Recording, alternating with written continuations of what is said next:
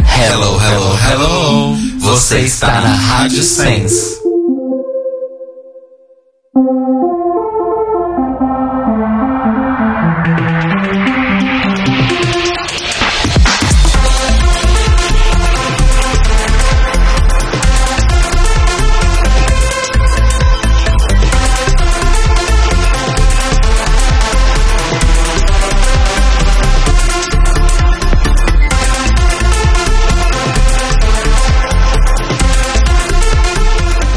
Olá, amores! Estamos começando mais um The Library is Open ao vivo aqui na Rádio Sense em sensecast.org. Esse é o nosso episódio número 117117. Olha quanto tempo passou, né? Depois do Cupinit 100, estava lembrando aqui dele outro dia. É, eu sou o Rodrigo. E eu sou o Cairo. E o Tela está a caminho, gente. Hoje foi um daqueles dias, né, no trabalho. Mas creio eu que logo, logo ele está se juntando aqui a nós. E força aí, mo. Tomara que você chegue logo. Essas, essas coisas do ao vivo, né? Às vezes as pessoas não chegam. Eu era nove em ponto, eu tava lavando a pia, essas coisas. É, eu espero que ele esteja, se ele estiver no ônibus e tal, que ele esteja escutando a gente pela Rádio Sense em sensecast.org. Sim, pelo sem Zeco, que consome nada do seu 4G. Exatamente, apenas 40 kilobits por segundo. É nada. Vocês sabem o que, que é isso, gente? É, é um sexcentésimo de mega, não é? Eu tô inventando. É, Eu não, eu não sei. Mas deve ser tipo isso, né? É bem pouquinho. É muito pouco. Real oficial. O que vocês precisam saber é que é muito pouco. É muito pouco. E hoje nós estamos aqui, né? Voltando às nossas origens, depois de algum tempo sem fazer isso. Estamos aqui para falar sobre RuPaul's Drag Race. Esse é o nosso episódio. Nosso episódio. so- Põe isso no, no, no- no silencioso, por favor. Obrigado. Hoje é o nosso episódio sobre a quinta temporada de RuPaul's Drag Race, né? Então a gente vai falar sobre tudo o que aconteceu aí na temporada que teve Alaska, Roxy Andrews, Jinx Monsoon como grande vencedora e várias outras coisas interessantes que aconteceram, né? É, é isso por enquanto. A gente pode ir pro bloco principal, Cairo Braga? Vamos lá então falar dessa temporada de Drag Race, que foi a única temporada que teve uma meia reprise depois, alguns anos Uma depois. meia reprise? Uma meia reprise. Ah, sim, é verdade. Duh, duh, né?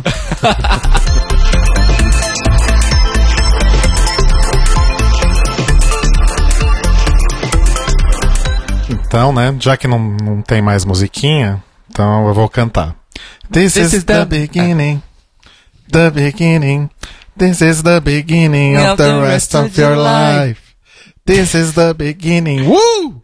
The beginning. Uh, this is the beginning of the rest of your life. Ah, droga, errei. É Isso, gente. A quinta temporada de RuPaul's Drag Race, então, estreou no dia 28 de janeiro de 2013, na Logo TV. Ainda aí ocupando o prime time, né, o horário nobre das segundas-feiras, com um episódio de 90 minutos. E eu até anotei aqui que pra mim essa informação é super inédita, porque eu não sabia que o, o episódio de estreia tinha 90 minutos, porque na versão da Netflix era um episódio de duração normal, de 45 minutos sem o- os intervalos. né? Então, eu pesquisei sobre isso Hum. hoje, enquanto eu estava indo pra USP, que eu li a pauta, eu falei, hum, o Rodrigo tem razão, mas é porque eu assisti, ba- como eu assisti baixado, eu assisti o episódio de, Ah, você de assistiu? 60, 60 minutos, né? É só explicando que, assim, 90 minutos, cons- como aconteceu aí nessas temporadas mais recentes na VH1, né? 90 minutos é o, o slot de tempo Exato. disponibilizado pela emissora, mas tem os intervalos comerciais, então, na verdade, o episódio em si, a duração foi 60 minutos, sendo que um episódio padrão tem 45, né? Exato, 46, exato. alguma coisa assim. É, a questão é a seguinte: quando. é, porque, na- obviamente, eu fui pesquisar isso na internet e o pessoal do. Re- Alguém do Reddit já tinha feito essa pergunta. e alguém lá mais entendido de distribuição televisiva explicou que quando tem episódios especiais de qualquer programa de TV que tem uma duração além da padrão, quando ele é redistribuído para emissoras do mundo ou distribuição digital é, Netflix, Amazon, essas coisas, eles normalmente as emissoras e distribuidoras compram uma versão de 45 minutos, porque, tipo assim, elas não são a emissora original, elas não têm horário especial na sua grade pra exibir o episódio de uma hora e meia de Drag Race. Então elas compram a versão de 45 minutos. Então, sim, ex- todos os episódios de 90 minutos de estendidos de Drag Race tem uma versão, uma edição regular e todas estavam na Netflix. E parando pra pensar agora quando eu reassistia a as- alguns episódios da sétima, né? E da oitava, eu percebi que tava, tava faltando coisa. Sim, no da oitava é extremamente perceptível Não é que tá faltando super. coisa. Tava faltando. Eu falei assim, mas tá faltando coisa nesse primeiro episódio? Ou, nossa, mas esse segmento do episódio não era tão curto assim. Tipo, pisquei, acabou. Tipo, ensaiozinhos. Pisquei, acabou. Eu falava, não, gente. Eu lembro que a gente É isso falou. aí. Eu lembro que a gente falou sobre isso também no, no All Star Zoom. Que eu acho que o primeiro episódio do All Star Zoom também é 60 minutos. Não, do All Stars 2. Do, All- do All Star Zoom, All não? Stars 1 não teve nenhum episódio estendido. Porque eu lembro que quando a gente fez o, o, episo- o nosso episódio sobre All Star Zoom, vocês estavam falando sobre umas coisas do desafio que eu tava pensando, gente, eu não vi isso. Aonde tava que eu não vi? Não, Mas, mas, tá enfim. justo. mas enfim, gente, é isso e. Se você só viu na Netflix, você não ouviu o episódio inteiro. You're not doing drag. aqueles. Exato. Não, mas inclusive na última temporada que a gente teve agora, quem assistia eh, na VH1, né? Antes do episódio da semana tinha a reprise do episódio da semana passada, Que já era compacta. que já era de 45 minutos. Tá. Exatamente. né, Não era a de uma hora. É, gente, a emissora não pode ficar dando horário assim de mão beijada, né, amores? Principalmente pra reprise. Principalmente pra reprise, ainda que o RuPaul esteja rendendo muito dinheiro, reprise sempre é reprise, né, gente? Ué, mesmo a MTV, quando reprisa a premiação, é sempre um compacto. Nunca é a Sim. duração original. Sim. É sempre meia hora ou uma hora a menos. Sim. É, porque que patrocinador que vai comprar espaço de reprise? né? É. Exato. Não faz muito sentido. Enfim, e ah, já que a gente falou também de, de All Stars 1, esse episódio, essa temporada, ela é imediatamente após o primeiro All Stars, né? E tanto que na no fim, eu lembro pelo menos na, na cópia que eu tinha do, do All Stars, né? Os, os arquivos obtidos de forma escusa. É, no último episódio tinha já a promo da quinta temporada, que é aquela coisa do Olimpo, né? Que cada uma das queens é meio que representa um deus ou semideus, nada muito claro e específico e- e bem feito Nada Não. muito coerente. nada muito é coerente, mas que foi a, a linha dessa promo, né? Que era algo na linha Deusas do Olimpo. Enfim. É, essa foi a primeira temporada que teve 14 queens, né? A primeira teve 9, a segunda teve 12, a terceira teve 13, eu acho. É, apesar da terceira ter sido a mais longa. ela Mais teve longa em 13. extensão, né? Em número de Tem episódios. número de episódios porque teve o casting extravaganza. E teve três ge- pessoas que entraram, saíram, entraram, saíram, É. entraram, saíram. E a quarta temporada também foram 13, então essa foi a primeira a ter 14, que é o número que a gente tem até hoje, né? Exceto pela oitava, que teve 12. Por causa dos. do. pra fechar o 100. Aliás, Por é, isso que teve só 12. Mas cês- sabe o que, que eu descobri esse- quando eu tava fazendo as, as pesquisas pra pra esse episódio? Uhum. Eu descobri que o Coupon It 100, ele não é o episódio 100. Ah! ele é o episódio 94. Por quê? Não sei. Ai, tava aberto no meu computador. Peraí que eu vou pegar pra conferir. Enquanto o Rodrigo Segura fez aí, isso, gente. o lance das 14 participantes, gente, fazendo aí um pulo, um salto para o futuro, ele pegou tanto, tanto que o próximo All Stars vai ter 14 participantes. Não é 12? Não, são É 14. 14? São 14. O último Ah, já vai foi. ser difícil. O último já foi 12, o All Stars 3, não, né? O All- Foi 10. 10 com a Bibi. 10 com a Bibi. É, 10 com a Bibi. Agora serão 14. É, pelo menos é isso que eu tenho lido, tá, gente? Se eu tiver errada, me falem no chat agora, ao vivo É, na, na Rádio verdade, a gente Sense. só vai ter essa confirmação quando saiu saírem as notícias reais, né? Porque até agora é só boatos. apenas boatos. A a única coisa mais oficial que a gente teve de All Stars 4 é a RuPaul dizendo, abre aspas, All Stars 4 vem antes do que todos vocês esperam. Fecha aspas. Enfim, cara, eu não vou te mostrar que é o porque melhor quote da RuPaul esse ano.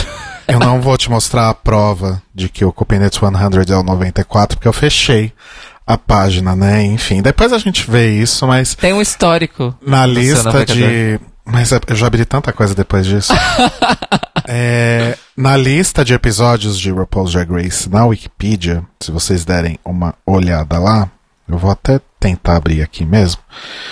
É, tem lá que o Coupon 100 foi o episódio número 94. Mas enfim, hoje não é dia de falar da oitava temporada, né? Então a gente É que a gente comenta isso quando chegar a oportunidade. É, que a gente tá fazendo essa introdução, fazendo vários cruzamentos, sabe? Porque RuPaul's Drag Race é um universo compartilhado, assim como American Horror Story. E é uma ciência, né? É uma ciência. A ciência de Drag Race. RuPaul's Drag Race é sim uma rocket science, né?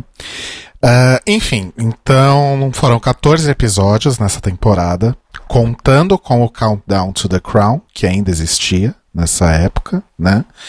E também com o Reunited, que foi a segunda vez em que o Reunited aconteceu num teatro, com plateia, nesse esquema que perdura aí até hoje, né?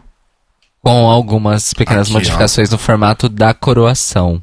Overall, número 94, número na, na temporada 1, Keeping It 100. Ah, mas essa contagem da, Wis- da Wikipédia é sorpechosa. Sobe essa, sobe essa tabelinha pra nós. A gente vai fazer isso mesmo. Ó, vamos lá. Nove episódios da primeira temporada, vai. Aí 12 na segunda, Ok. 16 na terceira, Bate. 14 na quarta. Ok. Ai, sabe por quê? Por causa dos seis episódios de All Stars 1. É 100 mesmo, tá certo. Ah, olha só. Então, gente, é uma grande mentira. O Keeping It, Keeping It 100 é sim o episódio 100 de RuPaul's Drag Race. Desculpem aí essa, levantar essa bola, mas é que eu não tava contando o All Stars. Quem conta o All Stars 1, né? Vamos combinar também. All Stars 1 nos deu, os bom- nos deu bons momentos. É só escutar o nosso episódio sobre All Stars 1. que Bons vocês vão memes, descobrir. no caso, né? Bons momentos. Ah, então, 14 episódios. Em relação à audiência, o episódio da estreia da quinta temporada, ele teve uma audiência 33% maior que a estreia da quarta temporada e estabeleceu Drag Race como o grande líder de audiência da Logo. Mal sabia Logo que dali a alguns anos o Paul ia vazar pra VH1, Mal, mal sabia logo que ela é. que ela estava fadada ao fiasco. Não, que era um estágio, Sim. né? Aí f- a, o RuPaul's Drag Race foi efetivada na Viacom e aí foi... Tá, Mas vamos ser Perfeito, né? sinceros, acho que o povo da Logo sabia, sim, que uma hora eles iam perder essa boquinha. Claro, porque a gente sabe também que na via, nos canais da Viacom existe uma hierarquia. Claro. Tanto que a gente comentou no passado de que o próximo passo, caso o RuPaul's mude de emissora, é a MTV. Sim. que é a maior emissora da Viacom nos Estados Sim. Unidos. Enfim, maior canal, né? Perdão. Enfim. Imagina as queens fazendo catfish. Imagina as queens compa- eh, apresentando o MTV, o VMAs, o MTV, Olha, isso é eu quero. que agora tem TV and Movie Awards e Sim. blá blá blá. E a RuPaul concorreu, né? Concorreu, concorreu. Concorreu e ganhou? Não sei. Não lembro se ganhou, mas enfim, né? Eu acho que não ganhou, não. Essas coisas ainda têm relevância, eu fico assustado, mas continua. Enfim, foram 556 mil espectadores na estreia da quinta temporada. É, eu tentei achar uns outros números pra comparar, mas o que eu achei mais é, aproximado aí em termos de quantificação foi a média geral dos episódios da décima temporada. Não é o, tem- o episódio de estreia, e sim a média geral de todos os episódios, que foi 723 mil, né?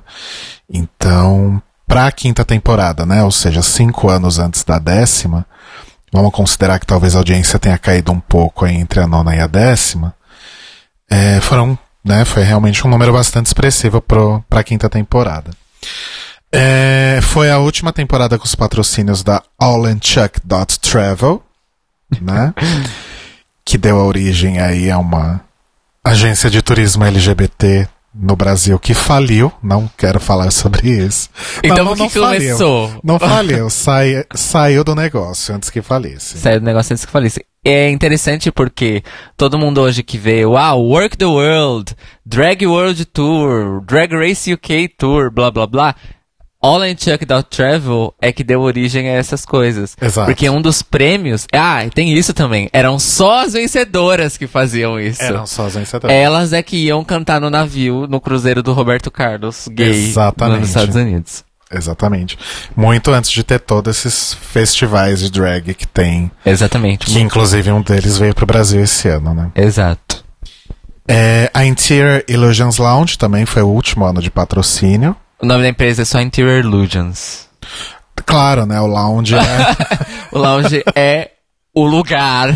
foi o último ano do Interior Illusions Illusions Lounge, Lounge também, né? Verdade. O saudoso. A Interior, Interior Illusions tirou o patrocínio também, sabe-se lá por quê. Que era um nome maravilhoso, tanto que a gente só descobriu que Interior Illusions era o nome de uma patrocinadora, tipo, na quarta temporada, acho. Por né? aí. Por Porque aí. era um nome tão, tipo, uau! Que piada, que piada legal, né? Tipo, A gente achava que a RuPaul que tinha inventado. né? É, é, não é muito a cara da RuPaul, tipo, ah, já que é o, os bastidores, a pedaço dos bastidores, que elas vão ficar é, fazendo drama e falando mal uma da outra e rindo e bebendo, é, o, é a salinha da ilusão interior. Aí depois começou aquela história de Big. Que é Big Pink, Pink Furry, Furry Box. Box. Aí já começou a sair, perder a mão, né? Mas isso, inclusive, tem até acho que a sexta ou sétima temporada, né? A, Sim, a, Big, Pink, Furry Box. É. Eh, e a polêmica, né, dos patrocinadores, a polêmica da Absolute Vodka. Foi o último ano que a Absolute patrocinou RuPaul's Drag Race. O que foi bom porque a gente teve que pôde deixar de ver a cara de peido do Jeffrey Moran em todas as temporadas, né? Porque A única coisa que o patrocínio da Absolute serviu foi pra este específico momento da primeira temporada. Miss Só. Mandarin. Hum. E a cara dele, a cara dele do Jeffrey reagindo a isso é o único momento bom dele também no reality Drag Race, todo. é. É. Obrigado, Chanel. Obrigado, Chanel, por tudo. Volte logo. É, e assim, Absolute, né, é, patrocinava inclusive a, essa turnê, né, Exato. do, do Cruzeiro do Roberto Carlos, junto com a Owen Chuck, que na verdade providenciava aí a parte logística da coisa, né? E, e tem essa polêmica de que a Absolute Vodka teria saído né, da, do hall de patrocinadores de RuPaul's Drag Race, porque eu n- não sei se você sabe se isso é real ou não, se é. Eu não sei se é real, mas é uma história que circula na internet desde a época da quinta temporada. É, é uma história que circula tanto quanto aquela que diz que a Chad foi convidada para a primeira temporada E e recusou. recusou, né? Mas o lance com a Absolute é que Mitologias de Drag Race. Mitologia de Drag Race. Dá pra fazer um, um episódio só com isso. Ó quem chegou, gente. Ê, Telo Caetano chegou, amores. Oi, amor. Senta Vocês aí, escutaram esse beijo ao vivo na Rádio Senza em sescast.org, No... aquela. Senta aí no seu Bem-vindo, cantinho. Telinho. Nós estamos entrando no assunto de que a Absolute tirou, saiu de Drag Race porque eles deram o prêmio pra Jinx. E não pra Exato. Roxy. Eu acho que é real. Eu acredito nessa fanfic. I believe. É, enfim, então rola essa história, né? Que o que a Absolute queria é que Roxy Andrews fosse a vencedora. não sei porquê, mas. Não sei por quê. Porque talvez ela tivesse mais cara de, de quem bebe vodka cara, não sei. Não acho só isso, mas assim, já chegando dando opinião. Arrasa, é pra isso que você tá aqui. Eu acho que é porque a Roxy, a gente não chegou a ter uma visão completa dela na temporada, até porque ela começa a fazer aquela jogadinha de vilã e tal, e que fica um saco. Mas assim, pelas coisas que eu li, a Roxy e a Ginger, elas meio que revezam um papel de Silvete Montilla da Flórida. Sim. Aham. Então, assim, elas são meio que apresentadoras e hostess de todas as baladas de lá. Então, tipo, de, de chegar no ponto das pessoas falarem, por exemplo, a Rox. Lembra quando teve aquele incidente horrível da boate de Orlando? Sim. Sim. Então, a Roxy só não estava lá Porque ela tinha chegado, aberto a balada, tipo, galera, vai começar os shows, e foi pra uma outra. Tipo Silvete Montilla mesmo. E Sim. quando ela estava na outra, tipo, já na terceira, depois daquilo, aconteceu o ataque. Então ela não estava lá por conta disso. Porque ela estava nessa correria. Então eu acho que a Roxy ela era uma pessoa que poderia trazer visibilidade, porque ela conhecia muita gente, ela era uma pessoa grande ali na região. É, ela, ela era. né, eu lembro na época que ela era conhecida como performer e MC, tipo assim. É. Ela era, tipo, grande nisso, sabe? Então eu acho que E a Jinx não era ninguém, né, gente? A Jinx Nessa- era ninguém. A Jinx- E era de Seattle. Tipo assim, o que eu, enquanto dono de uma marca de bebida, quem eu quero que represente a minha marca de bebida durante um ano? Uma Queen que é dona da noite na Flórida ou uma Queen que mora em Seattle, sabe? E que é uma, uma. pessoa que mora numa cidade onde só Que é um chove pântano. e é a maior taxa de suicídio dos Estados Unidos. E que é uma nerdzinha de teatro musical. Exato. Mas assim, é, não sei se vocês concordam, é, todo mundo já falou, e acho que todo mundo concorda, que não foi por causa do público, mas o fato de ter uma decisão, de ter uma essa oportunidade do público poder opinar quem ganha ou não, foi o que ajudou a, a Sharon a conquistar Sim. Ah, a quarta temporada. né? Eu acho que isso é- não tem nem dúvida. Mas eu acho que, e isso até se reflete na quinta também, até porque foi a segunda vez só que tava rolando um Reunited com plateia e com essa escolha do público entre muitas aspas, talvez pegasse mal não dar o prêmio pra Sharon e pra Jinx, que eram as preferidas dos pub- do público de suas respectivas temporadas. Sim, é pra, é pra dar a ilusão de poder. É, ilusão de que, não, gente, continua assistindo e vota, porque ano que vem pode ser a que você votou, sabe? Hoje a gente sabe que isso na verdade não serve pra nada, porque desde a sétima temporada, quando a Violet ganhou, nota-se que a escolha do público tem peso zero. Mas pensa, a partir da sexta temporada, o de hoje já tava pago, É, sabe? Fazendo exato. uma referência ao mundo da malhação. Então não precisava mais. A galera já vai continuar assistindo, mas por. Porque a bola já tá rolando o essa É. montanha, do que necessariamente do tipo, ai, vou assistir porque é muito legal, sabe? É, não. Enfim. Bom, tem que chegar bem perto da tela porque eu limpei meu óculos na- e na verdade eu sujei ele mais do que eu limpei. E ela, a minha amiga, ela é cega. Eu sou muito cega. É, agora você pode scrollar aqui, cara. Eu sabia que isso ia acontecer. Ok, obrigado. Pede, faz assim na tela sem falar pros nossos ouvintes. É, o Rodrigo gosta de falar das coisas que estão gosta. Mas é acontecendo. legal mostrar os ele é, bastidores, ele é gente. igual é, o episódio do Disque Dani. É. Mas qual a graça de ter um, um- um- de fazer um programa ao vivo se você não fala dos bastidores, das falhas, dos erros? Tá, agora continua Igual- pra, igual- pra quinta temporada. Igual o episódio do BoJack Horseman, o, o, o, o piloto do artistas de Hollywood, eles sabem as coisas? Ou será que sabem? Não, do Vamos que eles descobrir. sabem. Eles sabem das coisas? Vamos, descobrir. Que o primeiro episódio foi ao vivo e foi uma catástrofe. Exato. Igual o Faustão chamando aquela diretora toda hora. Como é que era o nome dela? Ai, Marise, não, Marilce. Não, s- não lembro. Enfim, é aquela. aquela Anfa. Anfa, continuando. Ah. RuPaul's Drag Race temporada 5. Então, de forma geral, em relação a formato, desafio, cenário, né, passarela, eh, workroom, etc., não teve, assim, muita novidade em relação às temporadas anteriores, né? Acho que foi mais ou menos aí a, a mesma coisa. Foi a primeira temporada a ter um double sachê, né? Quando a- a... A Roxy contou sua triste Eu história. ia falar Dex Exclamation Point, né? Ah, não! A Vivian Pinay e a Rony Mahogany foram eliminadas.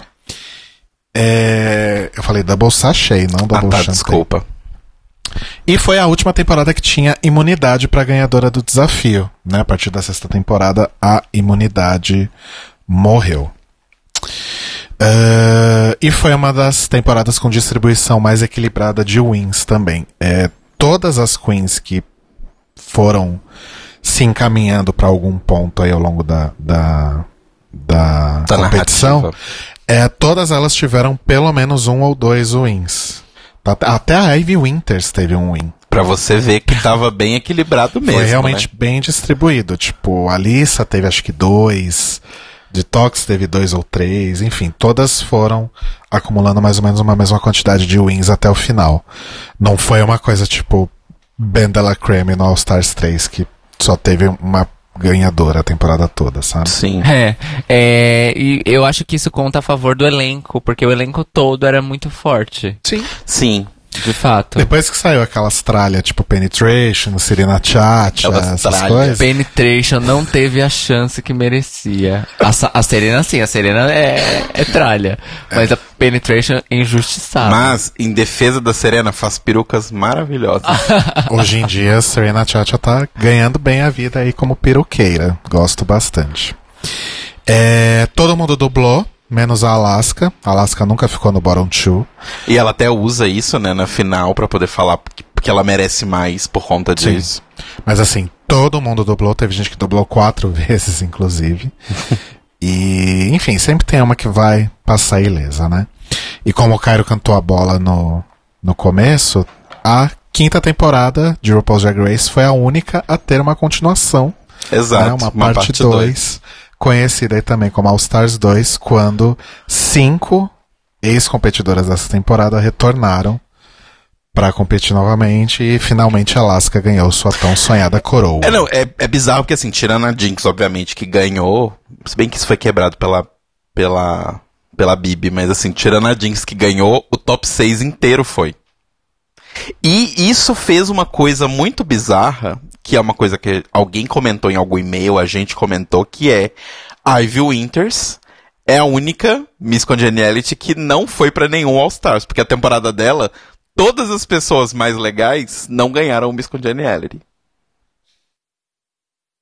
Né? O Sérgio falou que o nome da diretora do Faustão é Lucimara Parisi. Ela mesma, lenda da TV Lucimara brasileira. Parisi. Real E o- oficial, gente, eu não tô zoando, ela é realmente uma lenda da TV O Gui brasileira. falou, melhor temporada, na minha humilde opinião. Qual, Gui? A quinta ou All Stars 2? é a mesma A coisa. quinta né? ou a quinta parte 2 featuring Other Queen? Featuring Ador Delano e Fifi O'Hara e Katia. Vamos lá, gente. É, então vamos falar das Queens, né? Já são nove e meia, tô gerenciando o tempo aqui. Ok. Por ordem de primeira entrada na workroom, né? Então a primeira que entrou na workroom foi a Detox, com aquele look maravilhoso que ela usava uma cartola e ele era todo preto e amarelo, É de lembra? abelha. Era uma abelha mesmo? Sim, a Era um referência é bicho de uma abelha. Era Eu lindo. queria dizer que não era abelha, mas. eh, Não, era uma ela- abelha, ela era uma não me- abelha. Não me ajudou, ok. Mas amo, basicamente já é a dona da temporada ali no primeiro episódio. Já é a dona da temporada. Já no mostra primeiro que, episódio. né, existem certos níveis que precisam ser alcançados, que algumas não vão alcançar. E uma coisa que eu gosto dessa temporada é que, assim, eu sinto. Podem me corrigir se eu estiver enganado, mas eu sinto que, como essa temporada é da época que o programa justamente dá a virada e que ele fica muito famoso, é a última temporada que vem pessoas com roupa de faxina na entrada. É verdade! Olha- Acho que a partir da sexta todo mundo já vem melhorzinho, Sim, mas sim, essa mas- é a última que a galera vem com roupa de faxina. Mas tinha bem uns look ruins aí. É, né? Nossa A senhora. ulti- é a última temporada do jeans e camiseta. Ah. Sim. Apesar de que eu acho que não tem ninguém de jeans e camiseta, Não. mas tem umas roupas É porque- muito cagadas. É porque sempre quando alguém fala disso, a imagem que vem na minha cabeça é a caixa entrando na primeira temporada. Sim. A caixa. Eu lembro da Jade Não, também. quem tava de E- jeans e camiseta era a Rebecca Glasgow. Rebecca Isso, Glasscock. Rebecca. A Caixa tava com um- uma coisa meio peça única verde. É verdade que também era horrorosa. A Rebecca Glasgow aqui que foi comprar um pão e entrou na porta errada. E aí puxaram ela, né? Ai, vem aqui, menina. Ai, você é bonita. drag? Vem cá. Ai, gente, a- Você é drag, não parece. eu gosto quando a gente vai falar de uma temporada e fala de todas as outras, Mas menos por aquela. quê? Mas é, no Race Chaser, o podcast da, da Alaska e da Willan, a Onjaina foi. E a Onjaina conta que a primeira temporada ninguém sabia, tava todo mundo cagando. Você acha que as pessoas mandaram o vídeo de inscrição? Não. Pegaram a Onjaina na rua e falaram: vem cá, você quer participar? Vamos gravar um vídeo aqui agora? Tanto que tem aquela cena dela comendo um cachorro quente na rua. Os produtores cataram ela na rua e gravaram o vídeo dela. Meu Deus. Real? Real. Ah! Então a história de. Gente, eu sei que é sobre a quinta temporada, mas veja bem que isso é um momento de revelação. Então a história de Chad Michaels ter sido convidado a recusar É bem prau- é plausível. bem plausível. Aumentou, assim, muitos por cento. Sim. Sim. Enfim, vamos fazer um episódio sobre os grandes mitos de Drag Race. Sim, eu acho que é uma boa. A gente falou grandes mitos, que qual que era o outro? É, mitologias. Mitologia é a mesma Drag coisa. Race. Ok, desculpa. Você não tava aqui na hora, a gente vai ter episódio mitológico. Ok. Fala aí, mitológico, vocês já falaram do, do, do visual dessa temporada, né? Já das que, deusas do que não Olimpo, fez sim. sentido algum. Ah, eram deusas, né? Deusas, aspas. Tô fazendo aspas aqui. É, sobre a Detox, é válido também comentar que ela não é a primeira vez que ela aparece em Drag Race, porque provavelmente da primeira até a quarta, todos aqueles compilados de pessoas que se inscreveram e não entraram, a Detox aparece. Tem a Detox e a Alaska em todos. Incluindo o da terceira temporada que ela foi na, na seletiva que teve na rua, né? No É. estúdio. No estúdio, que foi bizarra. que a eles seletiva. copiaram de Project Runway Sim. isso, né? E que ela foi bizarrice, mas eu acho muito que ela tava zoando ali. Não sei. Meu nariz tá Ufa. vazando. Mas enfim, Detox que tem aí também uma, um histórico com Drag Race que normalmente as pessoas esquecem, né? Sim. E ela é uma das que foi melhor no All Stars 2 do que na quinta temporada. E olha que na quinta temporada, Temporada, ela, Ela já, já tava foi assim, muito ó. bem. É. Ela foi. É, não pra tem. mim, eu, eu falei na época do All Stars 2, assim, eu gostava muito da Kátia, mas se eu fosse dar prêmio pra uma, eu daria o prêmio pra Detox. E o que as pessoas destacam muito sobre a Detox, além do, de toda a performance e desempenho dela na temporada, são os depoimentos em que ela conta sobre a- as muitas quantidades de silicone que ela já aplicou no corpo naquela época, e depois aplicou mais. Quando ela quase morreu Quando ela quase Sofreu morreu um acidente. no fazendo. acidente de moto, né? Não, Hum, me lembro. o- quem morreu foi o namorado dela, não foi? Não, mas foi um acidente de moto? Sim, o namorado dela morreu. Eu mas acho que foi um de acidente moto. carro, mas ela tava no, no, no acidente, eu não lembrava Ela disso. tava no acidente, inclusive ela falou que me- é, ela começou a fazer plástica Pra porque, consertar. porque ela Ah, teve ok, que fazer uma lembrei. plástica de reconstituição Ela teve do que fazer, rosto. acho que, um enxerto pra, pra Sim. consertar o rosto. E aí ela foi fazendo, foi fazendo, foi fazendo e, Foi E- fonte. e virou a ela- Cláudia Raia. né? Eu achava, que ela, eu achava que ela tinha so- é, passado por algum perrengue também durante uma dessas cirurgias, mas realmente ela estava no acidente, é verdade. E Detox, inclusive, que é também conhecida pelo seu filme pornô. Sim, essa, essa temporada, inclusive, temos, du- temos duas atrizes pornô. É, Jade Jolie também. Jade Jolie. Por enquanto, né? Não sabemos se tem filme das outras, Exato. mas Vai saber. vai saber. Mas é isso, Detox no nosso coração, como ela fala, né, na apresentação dela no, no primeiro episódio, que, que é o negócio do Crown It, né, que ela Isso. faz a, a, co- a coroinha com as mãos assim, era melhor a RuPaul já ter dado o prêmio pra ela ali, né. Pois é. Bem merecedora. E eu acho interessante porque eu lembro que na época, a quinta temporada eu assisti acompanhando. É, a quarta eu peguei no fim, me apaixonei e a quinta eu acompanhei. E o, o, o bafafá na internet é que assim. Ai, assim, logo depois desse primeiro episódio. Assim como a Sharon entrou na workroom e na passarela e ganhou a temporada, a Detox também entrou na workroom e na passarela e ganhou a temporada no primeiro episódio. Era o que as pessoas acreditavam no começo da temporada. Olha só. É, Depois da Roxy, quem... Da Detox, quem entrou foi a Roxy, Roxy Angels. com 17 perucas na cabeça. que Roxy Andrews, quando entrou, ela já falou que ela fazia a linha Thick and Juicy, né? Que ela tava ali pra representar Big Girls. Curiosamente, alguns anos- Medium Girls. Medium Girls, né, no caso. Não, eu acho que. Mas é assim, pensando como era, acho que naquela época, o mercado de drag e essas coisas assim, ela era gorda para aqueles sim, pro padrões. mercado, sim. Os padrões da sociedade, né, também. Não, sim, mas eu falo, eu acho que naquela época ainda não existia tantas pessoas gordas empoderadas pra falar assim, não, anjo, eu vou ser gorda e É, não, drag, mas né? o- ela é o que o pessoal da militância gorda costuma chamar de gordo menor, né? Ela não é uma pessoa que tem um. Eu acho que nem gordo menor. Não, Na época que ela entrou em Drag Race, ela já não era mais nem gordo menor. É. na quinta temporada. É. sabe? Porque no All Stars Não, ela no All Stars ela é voltou magra. magérrima. né? Não, é, eu acho que ela não é nem gorda menor. Nem gorda menor ela Não. podia ser classificada. Não, gente, a, a gordura corporal as pessoas costumam ter, assim, é normal.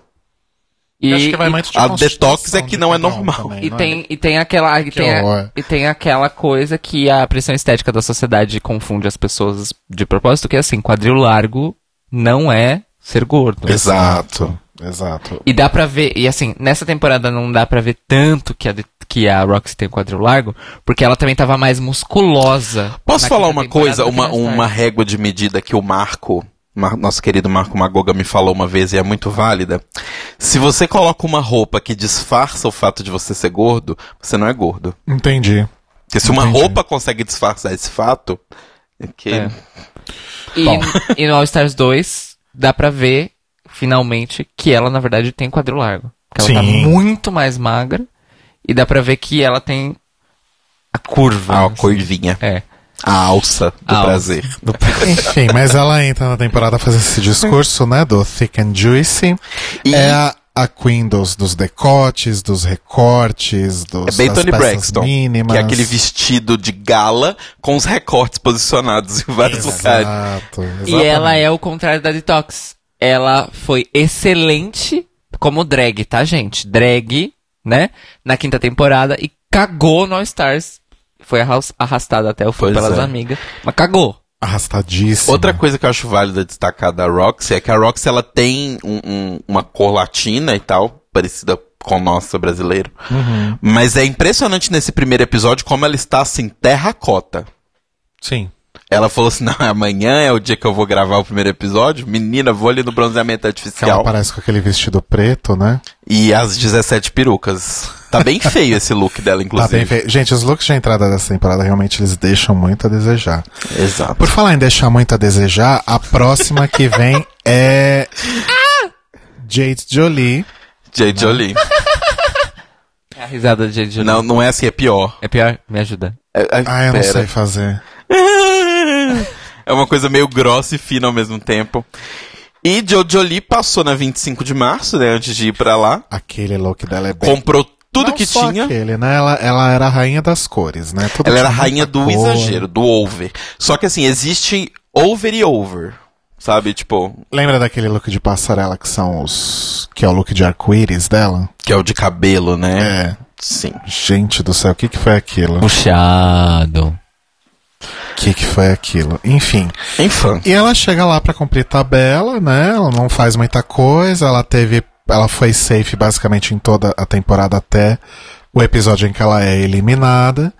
E ela só foi lá pra arrumar, arrumar treta com a Alissa e ajudar a criar um dos maiores bordões de Drag Race, que é o Back Rose, né? Sim. O Thiago Querentino tá no chat dizendo, nossa, nem lembrava dela.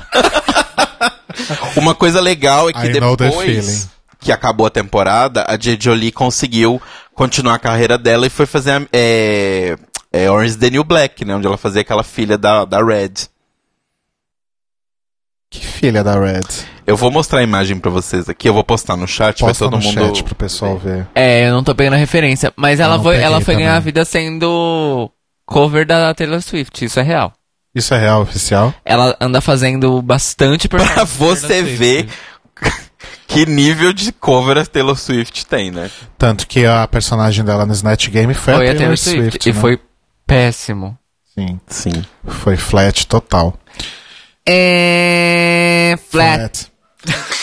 Como diria Detox. dia de Talks, tá. exatamente. Mas é isso, não tem muito o que falar Ou da seja, Jade Jolie, não. é a Lisa Summers da quinta temporada. Quem? Só não é porque ela não saiu primeiro, né? É verdade, é verdade. Depois da Jade Jolie, a gente tem um ícone, né? De RuPaul's Drag Race, que é a Serena Chacha. Quem que falava que era a drag preferida? Era o Frank Aleixo que falava que a Serena Chacha era a drag preferida dele? Eu amo se pá, beijos pro Frank. É a Gina de Orange is the New Black. Ai, me mostra a foto, eu não tô lembrando pela. Ah, ok. A de cabelo curto. Perro. A de cabe... Eu vou aquela mandar baixinha no de cabelo chat. curto. Sim. Gente, Nunca tinha feito essa associação, mas faz muito sentido. Serena Chacha.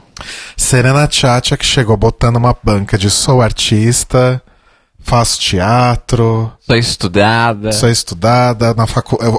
Arte. A... Como é que é? Na a arte drag é o que eu uso pra me expressar na faculdade, né? Então, basicamente, ela foi pra Drag Race pra fazer o TCC dela.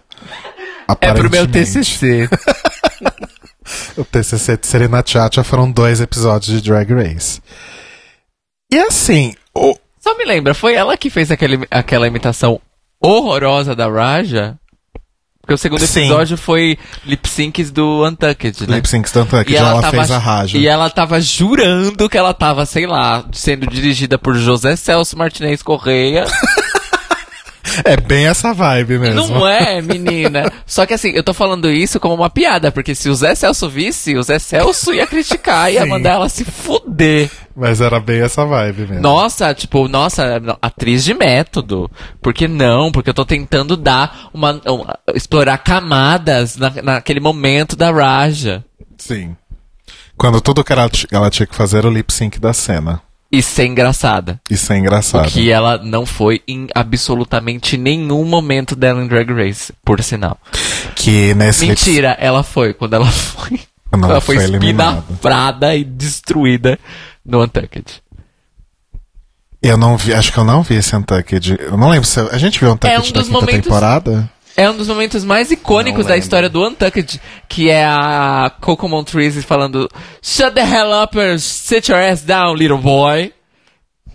Gente. Don't try me, little boy. E a Coco fica chamando ela de little boy, que é muito foda. e aí a Detox fala, Go the fuck home!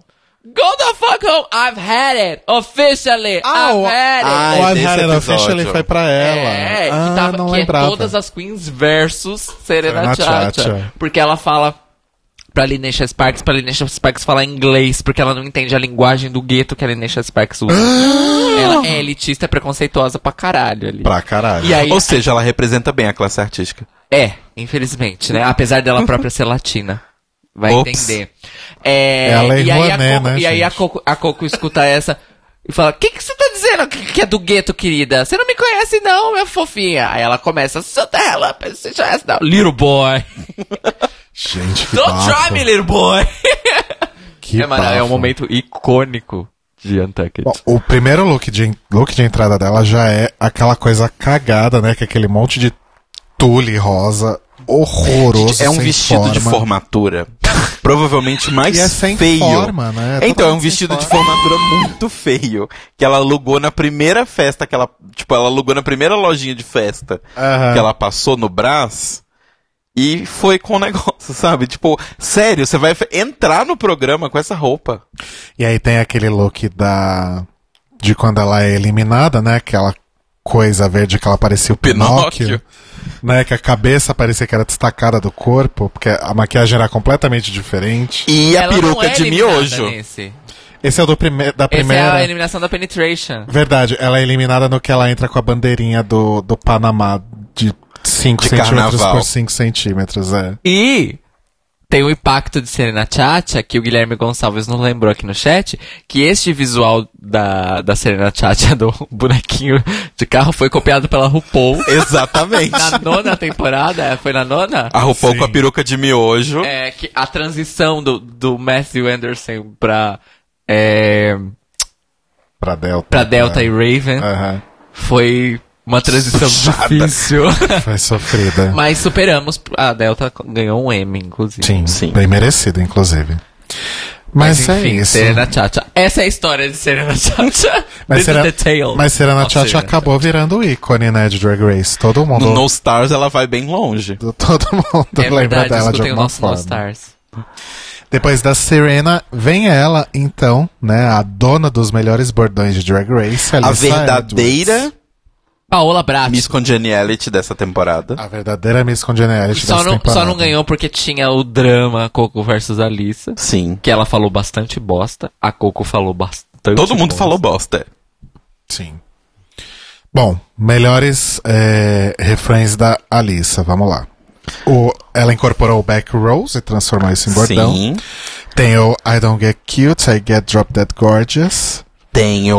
Look how orange you fucking are. É. Eu fucking You louco. fucking look. girl. Que mais? Que tem, que, tem o, que tem o da Coco, que é da mesma discussão, que é I'm not joking, bitch. I'm not joking, bitch. Ah, e o que eu mais amo já pulando um pouquinho também Com pra a Lisa entrada da- Secret. Backroll. Tem o Alissa Secret, né? Foi aí que nasceu a Alissa Secret. Exato. Inclusive, a quinta temporada talvez seja a temporada mais é, seminal de Drag Race. Nasceu a carreira musical da Alaska, Your Makeup is Terrible. Aham. Nasceu Alissa Secret. Nasceu Alissa Edwards para o mundo, né? A gente pode dizer, inclusive, que só existe o O Plus hoje Por causa por da causa da da quinta quinta temporada. temporada. Isso é verdade. Porque só existe o canal de YouTube com a força que tinha da WoW por causa causa, da da Alissa. E- e- Mas assim- isso é Aqui- fato. É aquela coisa. É, a Alissa já era muito conhecida. O Tong Pop, né? Mais clássico dela. A Alissa Edwards já era muito conhecida dentro do circuito, Sim. não só do circuito pageant, mas do circuito drag de uma forma geral. Tanto que quando ela entra na workroom, todo mundo mostra que conhecia ela de alguma forma já de algum Não lugar. só isso, a família dela, mesmo antes dela, já era uma família poderosa. Sim. Mas com certeza a quinta temporada ajudou a Catapulta. catapultar isso ao cubo, assim. Então. Eu né? tenho duas- Ao ponto dela ter a própria série hoje na Netflix também. Pois é, né? Sim. Eu tenho duas perguntas. A primeira pergunta é: como uma vencedora do Miss América gay lá vai com aquela roupa e aquela maquiagem Gente, tá sim. cagada no primeiro episódio? Até agora não teve um look que se salvou, né? Só o da Detox. É, por enquanto é isso. E nem é dos melhores looks Eu, dela. eu amo aquele look. Sério? Amo. Ah. Você acha dos melhores? Acho. Olha só. Dela ou do contexto? É. Dela. Tá, porque em relação ao contexto tá fácil, Não, o né? contexto é fácil. Mas assim, a Alice, a maquiagem. Parecendo que ela tomou dois socos no- dos dois olhos. Preto, assim, o olho, sabe? Mas era uma coisa que ela fez muito nessa temporada. É. Olho socado. E- Depois ela parou, né? Parou. Sim. Uma outra dúvida que ficou pra mim é o seguinte. Eu esqueci agora o que eu ia falar. Tem outro bordão da Alissa, que é logo no primeiro episódio. The face crack of the century. Sim. A rachada de cara do século. Eu esqueci a outra maravilhosa. coisa da Alissa, depois eu, eu lembro, porque agora eu não vou Se você lembrar. lembrar, pode puxar. Ah, Ah, outra coisa, né? Outra coisa seminal. A Alissa é a única mãe drag com múltiplos filhas, múltiplas filhas participando de Drag Race. Ah, Inclusive, quando ela, em algum momento, em algum episódio dessa temporada, que eu não vou lembrar agora qual é, ah, em um walkthrough da RuPaul, ela conta, né? é Revelado pra nós que ela foi a primeira pessoa a colocar a Shangela em drag. Sim, Ah, sim. sim. A gente descobre isso na quinta temporada. Ela literalmente pariu a Shangela. Tipo, literal. Ela pariu a Shangela. No caso da, da Laganja, a Laganja já tinha começado a se montar antes. é Junto com a Dor. junto com a Dor. Só que cu- quando os pais dela descobriram, expulsaram ela de casa e aí a Alissa acolheu ela. Mas a Alissa, ela tem esse recorde tanto anterior a Drag Race, ou seja, quando ela entrou em Drag Race, a Shangela já tinha ido já era fila dela e depois teve a Laganja, como posterior, porque ela acabou adotando outras duas pessoas da House of, ah, pra House of Edwards depois de Drag Race. Uma delas é Está nessa temporada. Tá nessa inclu- temporada, vamos falar dela daqui a pouco. E outra é a Jagan, que já entrou e já saiu. Sim. Sim. né? Foi meteórica. É, depois da Alice, então, entra ela, Jinx Monsoon, que à primeira vista a gente olha e fala... é rainha. Ô, bicha. Mas, é, mas na hora que ela Não, entra. claro. É, Ô, bicha. bicho. Ô, bicho, aquele chapelão, aquele oclão, aquele biquíni horroroso. Maiô horroroso. então, é, eu acho que a roupa dela tava horrível, mas dá pra você ver o brilho da Jin que estava dentro da Jin já nesse primeiro episódio, na é, minha se opinião. forçar bastante, dá. Ah, gente, Então, ela foi super simpática, Caio Braga, sorridente. isso chama edição. Porque É. eles já sabiam que ela ia ganhar, então. E assim, desde o. Não, tá da- certo. Tá desde- certo. desde não, eles esse é não sabiam que ela é ia primeiro ganhar, episódio- sabiam que ela tava no top 3, pelo menos. Sim, é. Desde esse primeiro episódio, é, nesse momento workroom de confraternização e tal, primeira entrada, já fica claro que ela ia ser pintada como uma das coitadas da temporada, né? Porque a Detox fica zoando ela, fica passando as penas na cara dela e eles ficam sempre focando isso. Mas já dava pra. Uma coisa que eu concordo com o cara é que já dava pra começar a perceber o lado camp dela. Até porque com aquele look não tinha como Sim, ser outra exato. coisa senão camp, né? E o- algum dia o Marco ou tem que vir ou tem que gravar o áudio, porque ele tem uma teoria muito bem elaborada sobre a narrativa de coitada da Jinx, que é maravilhosa a teoria dele. E é tipo assim, eu que amo a Jinx, que acho que amei ela dela ter ganho, achei que ela mereceu, concordo 100% com a análise dele, porque realmente foi uma forçada de barra. Foi, foi muito forçado. É bem forçado. Sim. é. Porque o da Sharon ainda, eu acho que assim, apesar de ser desde o começo bem bem mostrado e bem editado pra gente que sim, a Sharon é muito boa. Tipo, toda vez que a Sharon vai bem, o bem dela ela vai muito melhor que todo mundo, sabe? Uhum. Só que eu acho que no da Jinx é tipo assim, os, sei lá, os cinco primeiros episódios é só a Jinx tomando no cu. Os cinco episódios Sim. inteiros. Ela- o, o primeiro win dela é justamente no quinto episódio. Sim. E assim, tem. Que é o Snatch Game, né? que é o Snatch Game, se eu não me engano. Acho que é. Assim, ela É tão cedo assim nessa temporada? O quinto? Tinha bastante gente no Snatch Game. É, Eu acho né? que era o quinto, era quinto episódio mesmo. Mas assim, tem toda a- essa questão de fazer ela de coitada, o julgamento das outras, né? De que ela é muito inexperiente, de que ela não sabe fazer as coisas. Tem o lance que a gente tem que concordar que a maquiagem dela era cagadíssima. Cagadíssima. Não, e, e- e, assim, eu acho que assim, parte da- do porquê a narrativa deu certo foi porque ela teve esta mudança durante É. a temporada. Sim. E uma coisa, eu acho que talvez seja aqui a primeira vez em que nós temos um exemplo real e funcional de, de Michelle Visage realmente sendo a mãe Sim. de Queens alguém e de verdade. ajudando realmente. Não só sendo escrota e escrotando todo mundo. Sim. E ela falando, do, tipo, ela dando dicas para a Jinx, a Jinx pegando essas dicas, e esse bate-bola entre elas dura vários episódios até o momento em que ela fala, tipo, eu não poderia estar mais orgulhosa do que eu tô agora e tal. Isso é bem legal, acho que isso ajudou muito também a construir essa, essa, essa coisa da Jinx. E assim, ainda que tenha sido uma construção e tudo mais, etc., é, a Jinx é a minha drag preferida de todas. E eu fico realmente muito feliz com, com a vitória dela. É, ela me frustrou em alguns, alguns aspectos, tipo o show dela, por exemplo, eu fiquei um pouco decepcionado. Mas é por outros problemas. Mas é por outros problemas que eu não posso julgá-los, julgá-la por eles. né? Mas assim, eu eu acho que até é importante a gente falar uma coisa, a gente sempre fala isso, mas acho bom repetir, porque vai que alguém tá chegando aqui agora. Que é o seguinte, quando a gente fala de edição, gente, não é que a gente tá tirando totalmente o mérito da Jinx, não, é isso. É só porque assim, é. Porque as pessoas fica aquela guerra, né? Ah, é só edição ou não tem edição, para com essa frescura. A questão é, sim, só se edita o material que se tem. Mas é muito diferente você editar uma coisa que vai ao ar toda semana. Então, por exemplo, sei lá, a gente aqui no podcast. A gente grava o podcast ao vivo toda segunda e ele já vai ao ar no mesmo dia. Quando a gente gravava, com três dias de antecedência, a gente tinha um back ali que a gente fazia. E só no fato de você editar coisas que foram faladas, você consegue criar uma narrativa. Documentário é isso. A gente falou isso, inclusive, quando eu contei desse negócio. Eu falei, de documentário é isso. Documentário é, você vai gravar sobre uma história, você vai falar com um trilhão de pessoas, gravar um trilhão de cenas, e depois que você entrevistar todo mundo, você vai fazer a sua interpretação daquela, daquele fato e vai montar o filme pra mostrar por que a sua interpretação daquilo é válida. Documentário é isso. Então não é que a Jinx não melhorou, a Jinx não foi boa. É só que a edição ajuda muito você a acreditar que ela vai superar os problemas e tal. Porque, por exemplo, sei lá, a gente pode dizer a mesma coisa da Ivy. A Ivy começa um zero à esquerda, ninguém liga pra existência dela. Chega um ponto em que ela se destaca, vai se destacando, chega num top 6, que eu acho que. Top 7, né? Que eu acho que ninguém esperava dela. Uhum. E ela sai, beleza, é eliminada, mas assim, poderia ter feito a mesma coisa, se dizer a mesma coisa. Nossa, a Ivy melhorou muito durante a temporada. Mas ninguém fala isso, Uhum. sabe? Então eu acho que é mais isso, assim, as coisas aconteceram, mas a narrativa conta muito. Bom, depois da Jinx, quem entra é a Penetration, que é a, é a competidora mais velha da, da, da temporada. Tem o melhor nome, né? O melhor trocadilho de nome.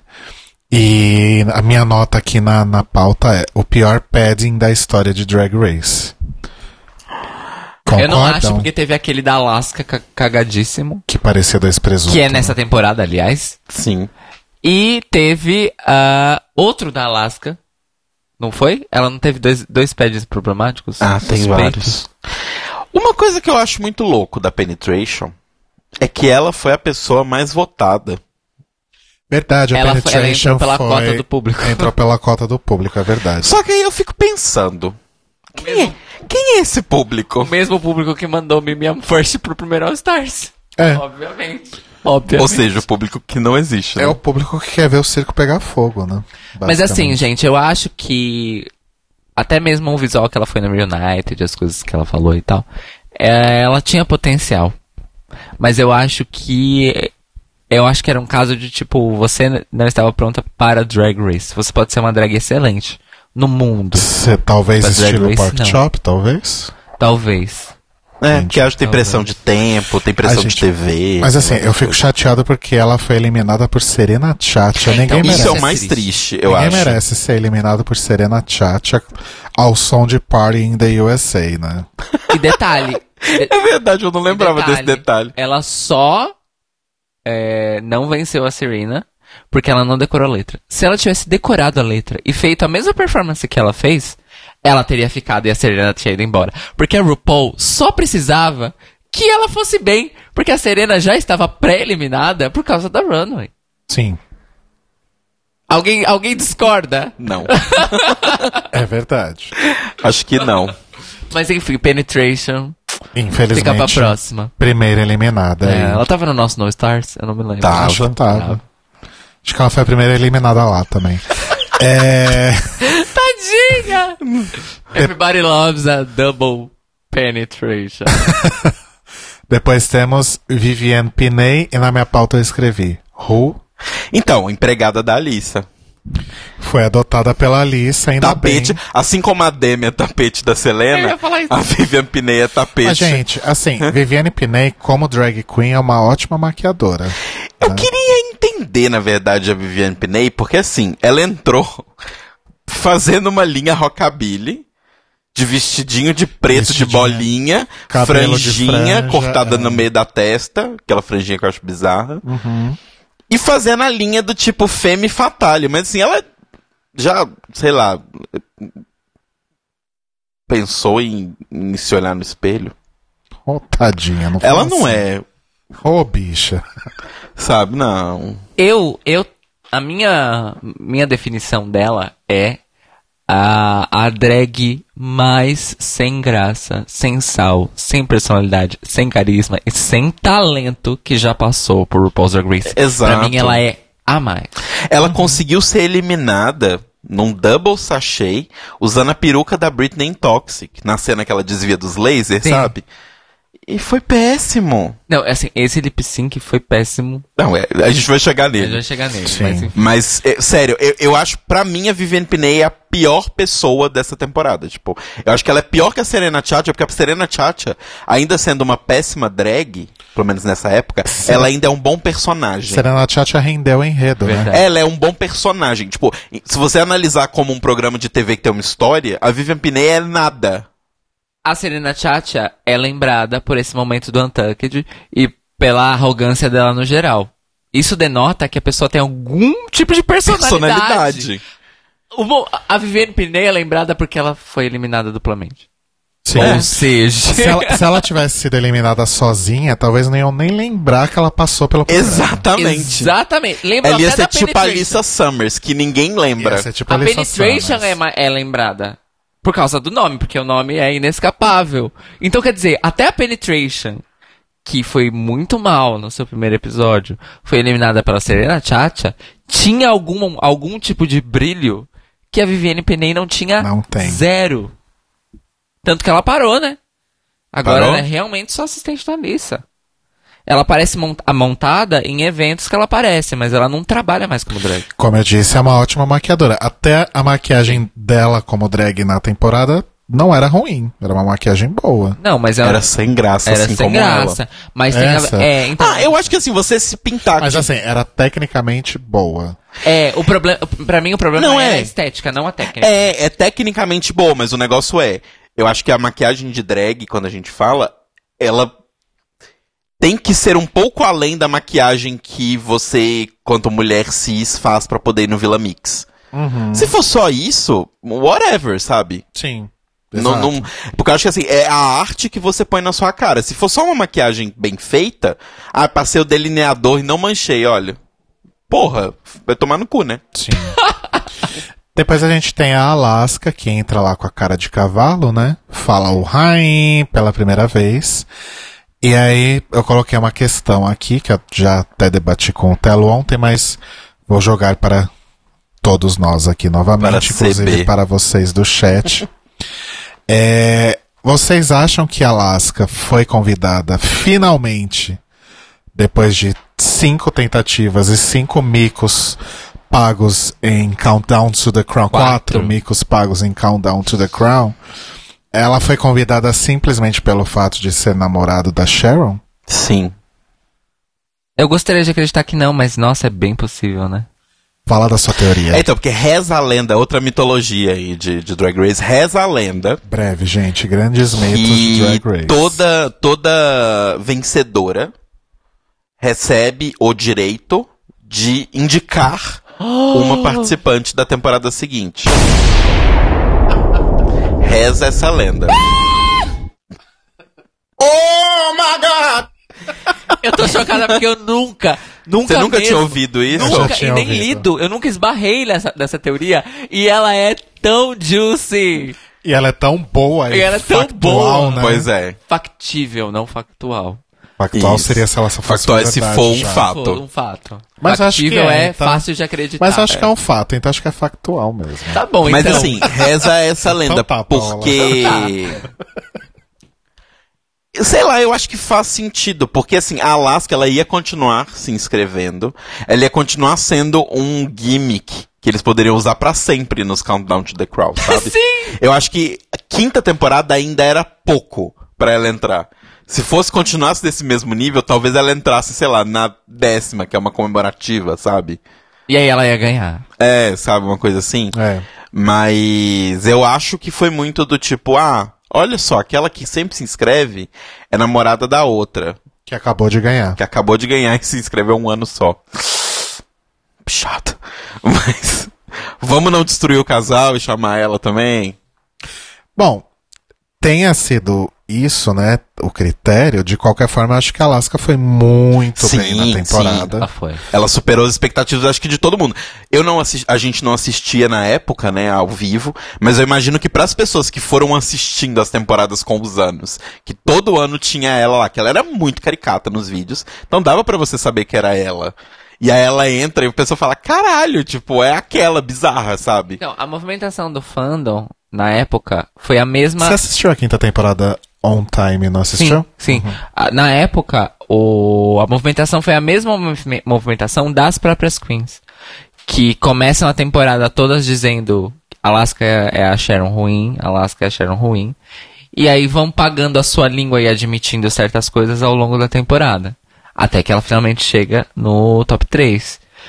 Quando a Alaska chegou no top 3, foi assim, muita gente foi convertida em fã da Alaska. E quem já era fã da Alaska desde o primeiro momento começou a jogar na cara das pessoas que elas estavam completamente erradas, porque a Alaska ia ganhar por si própria e não pela ligação dela com a Sharon. Uhum. É, seja uma ligação estética, uma coisa desse tipo, né?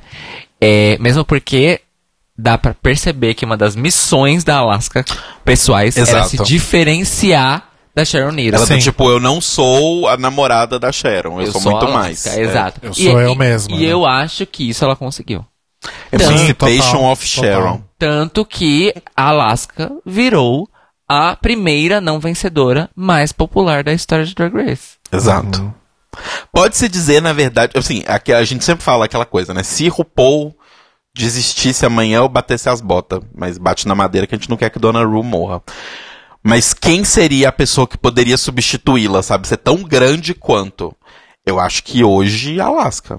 Sim. Alaska e Alissa. A- E Alissa por causa da série do Netflix. Mas acho, eu não vejo ni- ninguém mais. E tem uma, é, tem uma coisa, a Alissa vai fazer carreira televisiva, porque ela é um personagem de televisão absolutamente... Sim, ela foi feita pra isso. O Alissa Secret era incrível. No começo. Muito incrível. Ah, mas tudo se desgasta um pouquinho. Até o ah, desgastou um pouco, tá? Na verdade, o ano desgastou. Eles cometeram um erro ao, tra- ao remodelar o programa pra TV. É. Não funcionou assim. Não funcionou. Mas vocês já não estavam um E- pouquinho de saco cheio antes de- Não. de, não. sair da... Inclusive, o- Inclusive, os últimos episódios são, tipo, os melhores. Exato. Sai- ele- ela, inclusive, na verdade, assim, eles, elas só foram parar na TV porque realmente o An tava no auge. No auge, real. Eu acho que a Os Trixie últimos também epi- seria uma boa host de RuPaul's Drag Race. Né. Eu não sei se Não a Trixie tanto- funciona não- como host. Não tanto quanto a Alaska e a Alissa, mas acho que ela faria um. Se é, pra, se é pra falar de All Stars. Gente, vocês escutaram nossa cobertura de All Stars 3, vocês sabem. Mas se for pra ser analisar essa cadeia hereditária, é Shangela. Verdade. Verdade, a Shangela também segura bem, assim. Porque a Shangela, a Shangela se converteu, se fez um canivete suíço de entretenimento. Sim. Ela faz absolutamente Ela faz filme, ela faz tudo. Tipo, Vamos voltar pra Alaska, Vamos. vai. Alaska. Quinta temporada. É, enfim, acho que tem tudo isso que a gente falou e eu acho que ela foi muito consistente na quinta temporada. Ela galgou aí vários degraus. Ela realmente se mostrou uma drag muito boa. Eu fiquei um pouco é, surpreso, na verdade, em relação a ela, pela. Não que os looks fossem bem feitos.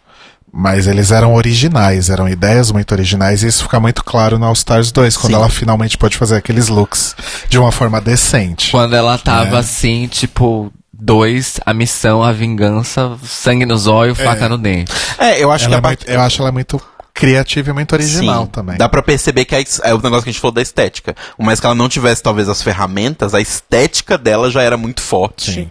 E o carisma também, né? Ela, Sim. ela conquistou todo mundo ali. É, o Guilherme Gonçalves falou um ponto aqui que é muito bom sobre Alaska, que é o seguinte, é, eu acho que Drag Race foi o empurrão que a Alaska precisava. Pois, na minha opinião, ela tem a carreira musical mais sólida das queens de Drag Race. Concordo em partes, acho que ela tem a carreira mais sólida porque a bicha sabe fazer marketing como ninguém. Sim. Não, não, carreira musical mais sólida. S- Eu tô falando. Mesmo- não, mesmo- justamente por ah, isso. disso? Ah, sim. Eu não acho que musicalmente ela é a melhor de todas elas. Mas ela sabe vender o produto dela muito bem. Sim, é porque eu acho que melhor, é, eu acho que quali- qualidade... É, ele- tem- acho que não é tem- qualidade musical. É, e, e solidez eu acho que são coisas que podem acontecer sem depender uma da outra. Tem Sim. gente que tem carreira musical boa e que não é sólida, e tem gente que tem carreira musical s- ruim e que é sólida. Por exemplo, Taylor Swift tem uma carreira sólida. Mas, E mas, pra, péssimo. mas pra algumas pessoas é, a carreira dela é boa. Tem gente que gosta realmente de fato do que ela faz. Por isso que eu, acho gostava que mais quando ela era country. Por isso que eu falo que solidez e bom são duas coisas separadas. Eu reconheço. É porque bom eu tem odeio uma- a Taylor Swift, mas eu reconheço a não, solidez. mas é porque Então, mas bom assim- também tem uma régua pessoal de cada Ah, pessoa. É. sim, claro. Mas assim, gente, o fato é, é, Eu não sei exatamente qual o critério que o Gui usou pra fazer essa declaração, mas a Queen que tem a carreira musical mais sólida é a Dor Delano. Ah, isso sim, É. isso é verdade. Acho que consolidada enquanto carreira musical é a Dor, realmente. É, Dor A Delano. Dor. E a Trixie também tá calgando esse mesmo caminho, porque a Trixie também conseguiu vários números um em Billboard e iTunes. Sim, de fato. Coisa que a Dor já tinha feito há algum tempo E atrás. a Dor já fez o movimento das pessoas que têm carreira musical sólida, que é mudar de estilo. Exatamente.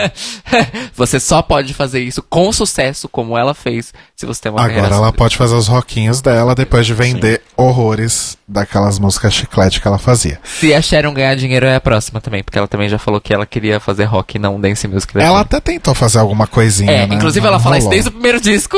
Ela não- ainda não conseguiu, ela, ela chegou perto, porque o último disco dela é- tem uns dances hardcore, Tem. né? Tem umas coisas tipo... É quase Merlin Manson. Exato. E Né? eu acho que é o caminho que ela quer seguir mesmo, que é esse industrial, pesadão, É. é, o negócio dela. Depois da Alaska a gente teve Hannah e Mahogany. É, pela nossa conta, e ela é a única Queen até hoje. De, até a única Queen de São Francisco a participar de RuPaul's Drag Race até hoje. O que eu não entendo. Mas sabe por quê? Eu acho que, pelo, até pelo que a gente vê de pessoas que a gente conhece, tipo Alison, a pegada em São Francisco é outra, né? Eu acho que não.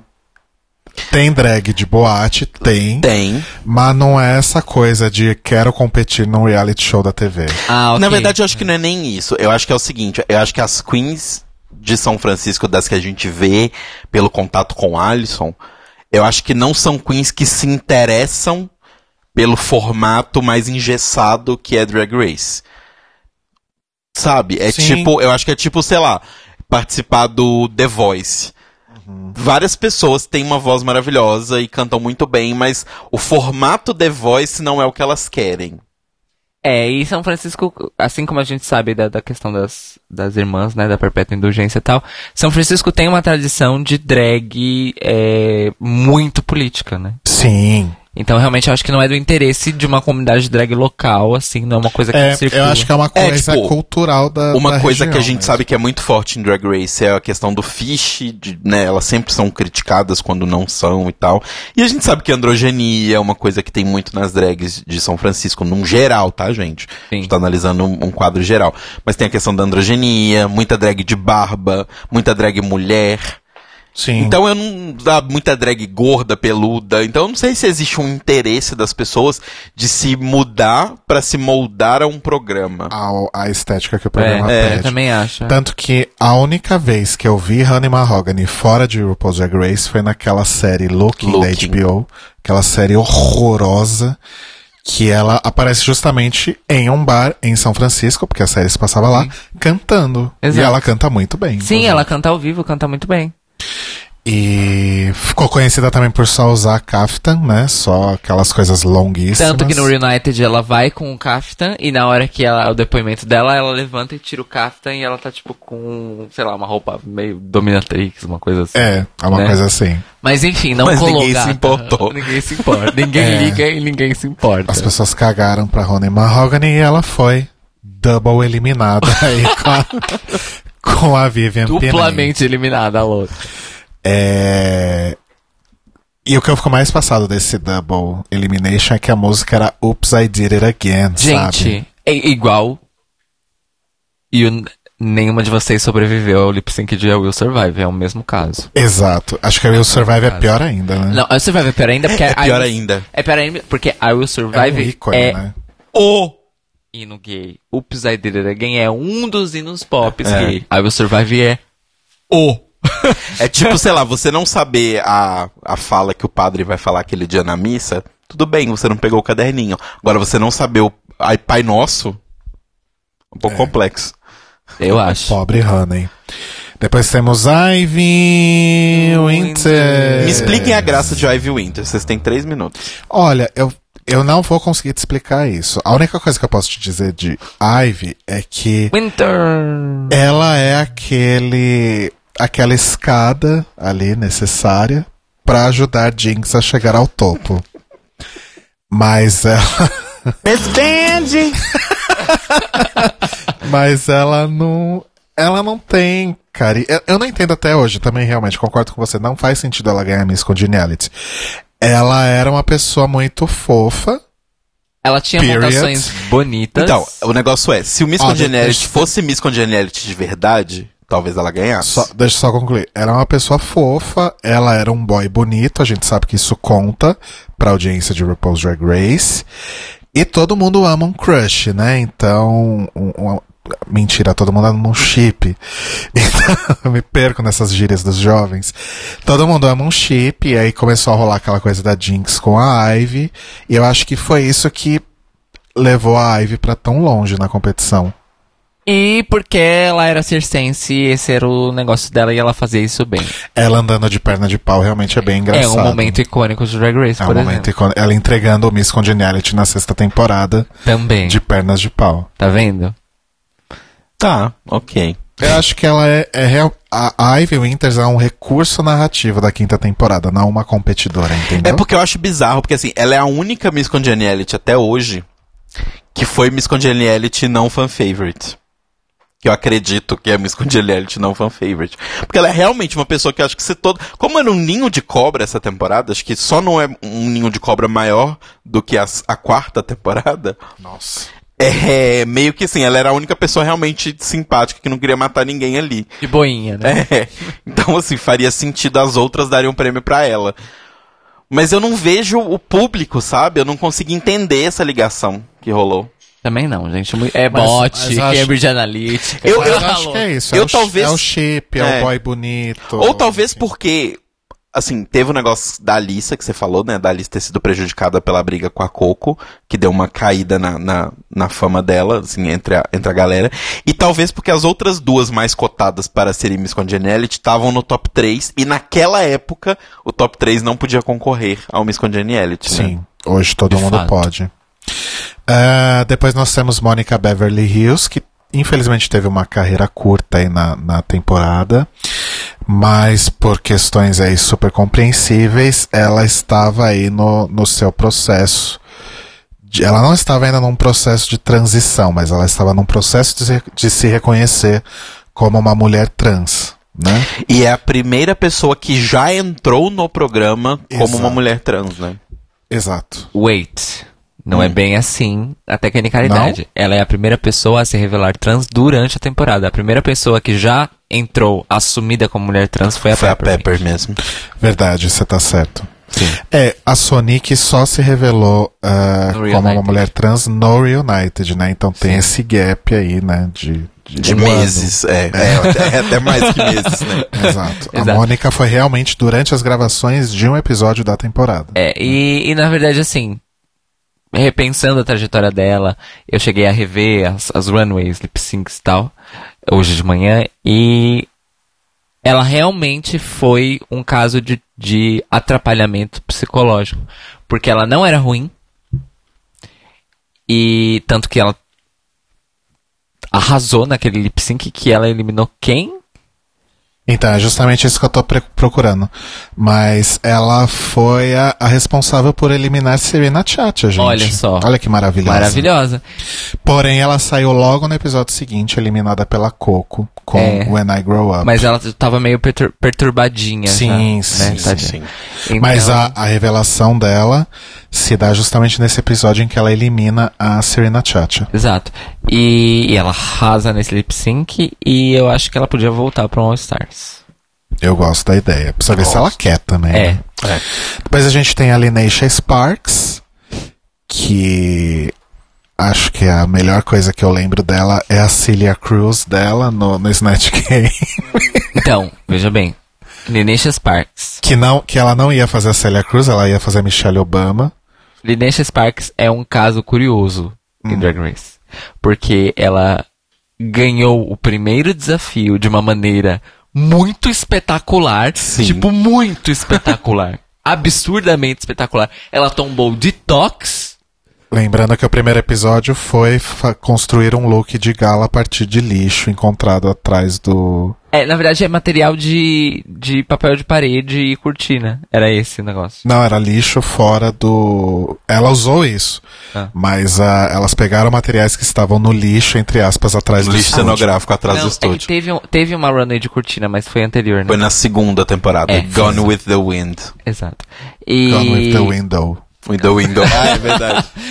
e ela, ela arrasou, tipo, uau, maravilhosa, isso é high fashion, isso é galeano, isso é não sei o quê. Aí ela fades to the background, ela vai pro fundo e ela reaparece no seu pior momento, que é o Snatch Game, e vai embora. Ela vai embora no Snatch Game, exatamente. É uma história muito, muito doida. Mas você contando essa história do, do Untucked, que eu não conhecia por completo, acho que dá pra entender que ela começa a perder o tesão aí, né? Talvez. Com os ataques da Serena Chacha. O ataque da Serena foi pra Mônica Beverly Hills. Ah, foi pra Mônica, eu entendi que tinha É. sido pra Lineisha. Eu posso ter falado Lineisha. Acho que você por falou confusão, Lineisha. Lineisha. Mas foi com a Mônica Beverly Hills, perdão. Ah, ok. Foi com a Mônica Beverly Hills. Porque se ela tivesse falado Speak English pra Lineisha Sparks, meu amor. A Lineisha Sparks, que falava inglês com dificuldade, se ela tivesse falado isso, ela tinha levado na cara. Lembrei de outra Em pior. Lembrei Bem de outra pior. coisa maravilhosa de Lineisha Sparks. Uma na, lá no, naquele desafio em que elas tinham que fazer lip sync de alguma cena do Untucked, ela fez uma, c- a cena da, de uma briga da segunda Foi da temporada. Tati contra a... Da Tati e a Tyra. Why you talking? Mas- So why Não. you talking? Mas a- ela era Então ela era uma terceira pessoa Ela era Morgan? que tava vestida de noiva também, que foi no, epi- no desafio das noivas da segunda temporada, e ela ficava jogando a cabeça pra frente e pra trás, assim, enquanto as outras duas estavam Eu acho que ela era a Morgan, talvez. É muito maravilhosa. Tem um outro momento da Linesha Sparks que infelizmente foi creditado apenas a Alaska Thunderfuck, que é Little, Pound Cake. Exatamente. É verdade. As duas criaram Ela Little ajudou Pound Cake. a Alaska a criar esse personagem, olha Pois só. é. E ela não deve receber um centavo, né? Não por toda mesmo. vez que a Pound Cake aparece. E ela nunca é lembrada também. Não. Bem lembrado, Cairo. Little Pound Cake é obra também de De Lenesha Lenesha Sparks. E a última é a Cocomon Trees, e é a, é a hora do teatrinho, né? Estão todas as queens lá e a Alissa fala: Ah, então já tem uma, duas, três, quatro, né? acho que acabou, né? Não vai entrar mais ninguém. E aí entra a Cocomon Trees. A Alissa, o que eu entendo dessa cena é que a Alissa realmente não sabia Deixa eu terminar. A Alissa não sabia que a Coco estava ia entrar. Se ela sabia, ela é uma ótima atriz. Porque a Coco entra, a Coco sabia. A Coco entra, faz aquela pose. Aí ela olha, ai, nossa, você está aqui, e põe a mão na boca, sabe? Tipo, nítido que ela sabia e que fingiu surpresa. Mas eu acho que a cara da de surpresa da Alissa é genuína. Eu acho que eles fizeram de sacanagem, eles jogaram a Coco lá sem a Alissa saber. Mas a Coco sabia que a Alissa ia estar lá. Então, eu acho que isso é aula de escrita criativa. Todo mundo sabia. e eu Será, acho que a cara gente? da Alissa, pra mim, é muito aquele meme que tá rolando agora, Pretends to be Shocked. Pra mim é Será? muito isso. A, da- a da Coco é com certeza, mas a da Alissa pra mim também é. Anyway, assim, esse é o momento em que a gente percebe que essa temporada vai ser regada a drama Sim. e vai ser isso mesmo, pra sempre. Porque é a primeira vez que entram duas competidoras que já têm uma briga anterior à Drag Race, então eles tinham que ter essa novidade. É, porque só tinham pessoas que se conheciam já anteriormente, mas de boa. Só lembrando pra quem não lembra da história, a Alissa ganhou um título, É o Miss América Gay. como o nome diz, deve ser muito importante, eu não, não, não tô por dentro. E a Cocomon Trees era a runner-up da Alissa. E acho que elas já se conheciam antes disso também. né? Já, se a galera de pé, a gente faz tudo É. junto. E a Alissa supostamente não cumpriu algumas de suas tarefas como Miss América Gay, tarefas essas que a gente não, Não sabe. beijou um bebê. e nunca vai saber, né? E aí ela perdeu o título para a Coco. E aí rolou um ressentimento entre as duas que foi exaustivamente explorado nessa quinta temporada. E graças a Deus no All Stars 2, a primeira coisa que elas fizeram foi falar: não vai ter drama. Sim. Né? Porque isso, isso ia afundar o All Até porque a Stars. Coco saiu no primeiro episódio. Com aquela Tadinha. performance maravilhosa. A gente escolhe as coisas que a gente faz. Mas isso foi uma escolha. Tatiana. Na verdade, dizem que ela só fez aquele número porque não deixaram ela fazer a Janet Jackson, né? No show de talentos do All Stars. Rola essa história. Mas voltando à quinta temporada, parte 1, Mitologia Drag Race. né? Parte 1 aí. É, Coco foi a primeira aí até o recorde de quatro lip syncs, né? Ela mandou três embora e depois foi eliminada pela Detox. Mandou a Alissa embora, inclusive, né? Foi o grande momento de redenção dela, inclusive, né? Coco, que é a rainha do lip sync, todos os lip syncs dela foram muito bons. Sim. né?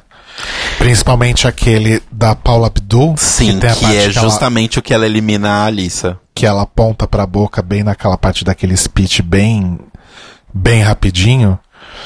É realmente muito foda. É Cold É Heart. Cold Hearted da, da Paula Abdul. E É, não sei se não É. sei se eu gosto muito dos, dos, dos looks da Coco, mas eu gosto do lip sync, principalmente. E ela tem um outro grande momento que é o desafio das fragrâncias, que ela cria o Rua Limal by Coco. Vai, Cocô. Desafio das fragrâncias, um dos desafios mais seminais Sim, da mais história de Drag maravilhosos. Race. Eu acho que é um dos desafios que sozinho deu mais memes pro futuro. Aliás, assim. vamos falar dos desafios, gente. É o Vamos. próximo da pauta aqui. Eu acho que a gente pode escolher os, os mais legais aqui pra falar. Então acho que a gente pode começar com o das fragrâncias, né? que tem o. Foi o melhor da temporada? Eu acho que sim. Em resultados, não em sim, ideia. sim, sim.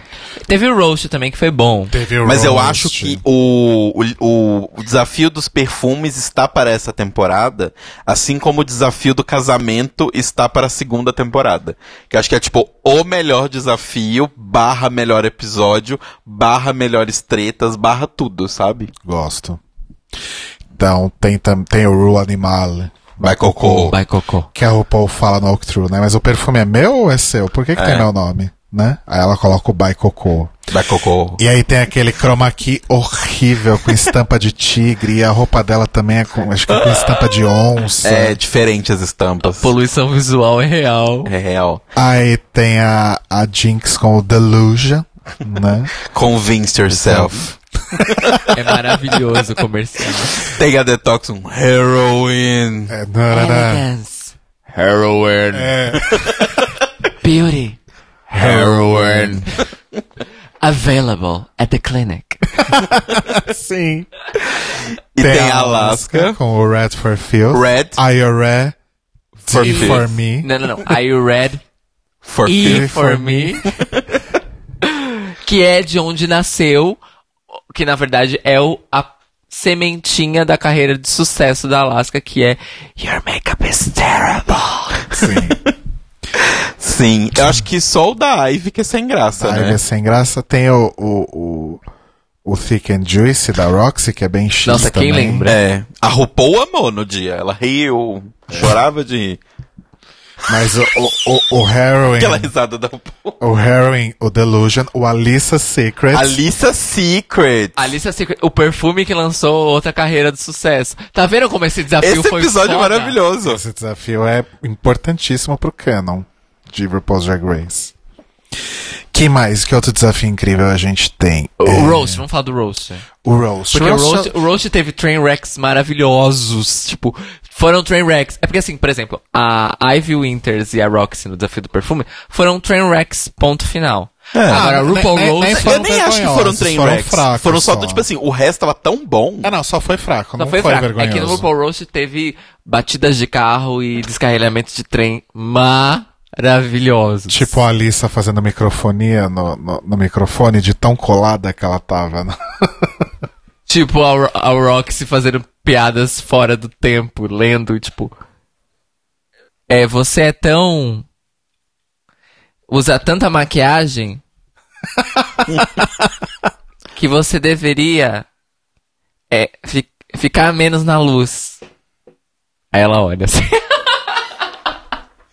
A, Co- a Coco foi muito bem no Roast, não foi? A Coco fez a velha história. A gente sempre fala isso aqui, é, eu já cansei desse negócio, que é fazer a negra escandalosa, que é amiga de infância da RuPaul. Da RuPaul, Ah, isso. Mas foi menos ofensivo do que a nossa última ocorrência, que foi a Kennedy. Nós Toys 3. Sim. Nossa, sim. É. A Jinx vai muito bem neste, neste, Sim. nesse desafio. A Alaska vai A Alaska vai muito nesse bem. A desafio. Detox vai A bem. Detox vai muito bem. É, a- eu acho que, eh, assim, depois do... Foi depois do Snatch Game isso, né? Foi. Depois do Snatch Game, o RuPaul Roast confirmou quem eram as concorrentes da frente, eu acho, Sim. né? Tem aquele. A gente já falou do lip sync das cenas de Untucked, a gente já falou da. Ah, e tem um do importantíssimo, que é o mini da desafio telenovela. Da, da Little Pond Cake. Ah, Caça de Loucas. Caça até louca. Que é.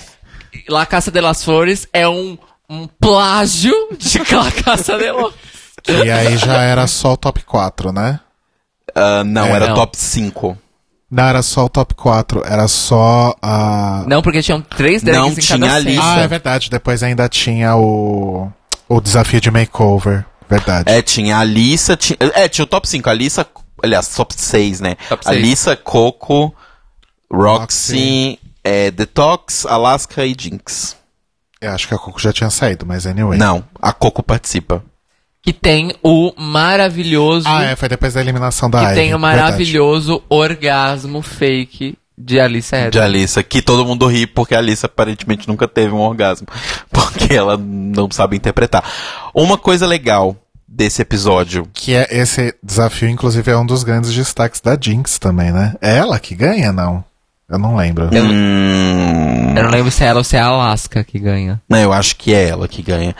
Mas uma coisa que eu acho legal lembrar desse episódio e que as coisas de Drag Race, né, é que o episódio é todo temático telenovela. Uhum. O look é um look mexicano. E a música de lip sync é da Paula Abdul, que acho que as pessoas ainda não perceberam pelo sobrenome que ela não é latina. Ah, eu lembrei agora. Porque, é, Fica é, essa dica. Por que, que a Coco saiu nesse. Não, a Coco mandou a Alice embora. Oh, meu Deus. Com aquela roupa maravilhosa, com aquelas mangas gigantescas. A roupa da Miss Mandarin. Ai, gente, tem outra coisa. Tem outro desafio maravilhoso nesse, nessa temporada que é gravar o Can I Get an Amen?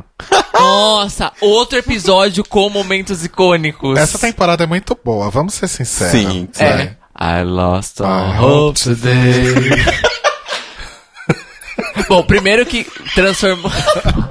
O Te- o Te- toda vez que o Telo vê esse meme, ele, ele simplesmente morre. Porque. I lost my hope today. Ou- ou- descreve o que tá acontecendo, Rodrigo. Você ele, que tá é o até- histórico. ele levantou Ele foi, pra ele ter foi uma rir na crise de parede. riso. O meme da I Lost My Hope Today é maravilhoso. Telo, conta pra gente a sua relação com esse meme. É que assim, teve um dia que. Foi na época que tava muito na moda os memes de RuPaul's Drag Race. E aí, foi na época que a gente tinha começado o podcast. Sei lá, tava no começo ainda. Sim. E eu não lembro quem foi que me mandou, mas foi um ouvinte que me mandou no Twitter. Que eu postei e falei, nossa, gente, meu, meu dia tá um saco. Sabe, uma coisa assim. E a pessoa me respondeu com esse GIF. I lost all my Uhum. hope today. E, tipo, pra mim, pra sempre, esse meme é, tipo, eu nos dias tristes, sabe? Cantando sem querer tá aqui. Sim. É bem isso. que além disso tem também o Put on a Shiny Sequence Gown. Sign in sequence gown. E o próprio Can I Get an Amen enquanto música também virou um, um, Can, um can, meme. can, can, can. Where my people at? Where my people at? Where my people at? Where my people at? Tem a, a J. Jolie errando todas as notas possíveis também. Tem os maravilhosos visuais dos anos 80, Sim. Sim.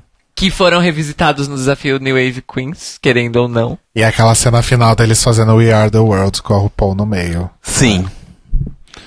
Maravilhoso É esse muito Um dos episódio. melhores desafios musicais de Drag Race. Na época que o Lucian Piani tinha a cabeça no lugar.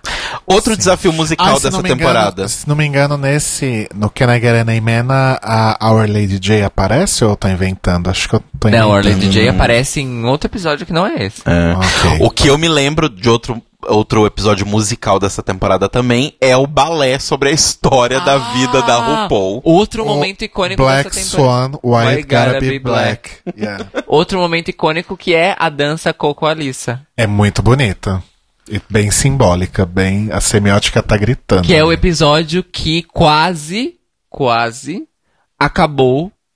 qua- Quase deixou os produtores loucos do cu, porque se acabasse a rixa, eles não iam mais ter história pra contar o resto da temporada. Mas Coco deixou eles tranquilizados quando ela disse: Você jura, meu amor, ela é a melhor dançarina daqui. Óbvio que eu vou querer ela no meu time. Uhum. Óbvio. Óbvio. E deu certo. E, gente, como a Alissa dança, né? Puta Sim, que pariu. Eu sempre fico chocado. Eu sou professora de dança. Eu sempre fico muito chocado quando eu é vejo a Alissa Beyond dançando. Belief. Plim! Que mais? A gente teve um makeover com ex-militares. é, na- militares Nossa. americanos na Que foi- Que foi, que reserva. foi o episódio. É, o episódio fofo e militante da temporada. Sim, foi um episódio militante. E eu achei muito legal porque foi meio que numa época que ao invés de tentar vender uma coisa meio nacionalista acéfala de Drag Race, eles tentaram passar realmente uma mensagem de que essa política do Donetsk Don't Tell não é saudável, que Exato. tem pessoas muito boas que perderam seu emprego, perderam sua carreira, porque vamos lembrar que em países sérios não, vai, em todos os países. Ser militar é uma carreira, assim como qualquer outra carreira, então essas pessoas perderam tudo que elas tinham, sabe? Então, Uhum. eu acho um episódio muito legal. Destaque pra relação ultra mega fofa da Jinx com o seu militar, a, co- a, fo- a Fortuna. Sim. Fortuna Monsun. Que era um senhor que. s- ele- era ele que era HIV positivo? Não. Hum, não me lembro.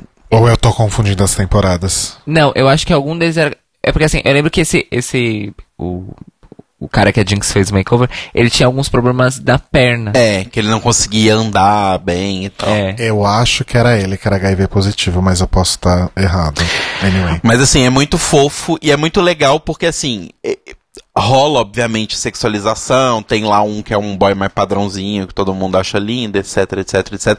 Mas acho que é um desses episódios onde trazem homens estrangeiros, né? Homens de fora do meio drag, que não rola tanta sexualização. É, um- é realmente. Os produtores falaram: não, esse episódio vamos ser mais militudo, então ele é menos essa parte chata, sabe? E se eu não me engano, foi a Roxy que, escolhe, que pareou eles, não foi?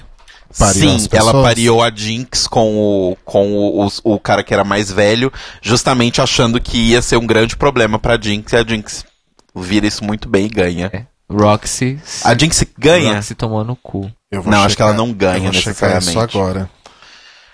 Ouviram isso? Hora da Roxy tomar no cu.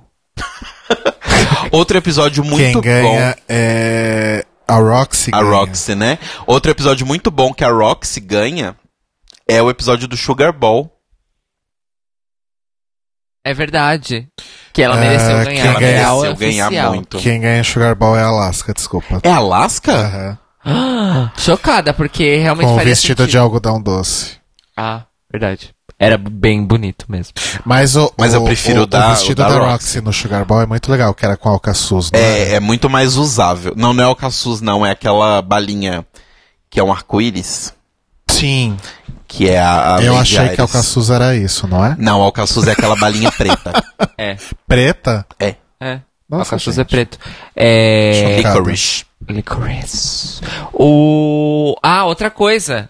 O programa infantil. O desafio dos programas Nossa infantis. Senhora. Bem ruim, né? Que também deu vários memes, Tasha gente. Shallard. Tasha Sher... Não, Tasha Sher não virou meme porque não foi bom o suficiente, mas a Alicia Edwards abrindo o guarda-chuva e falando.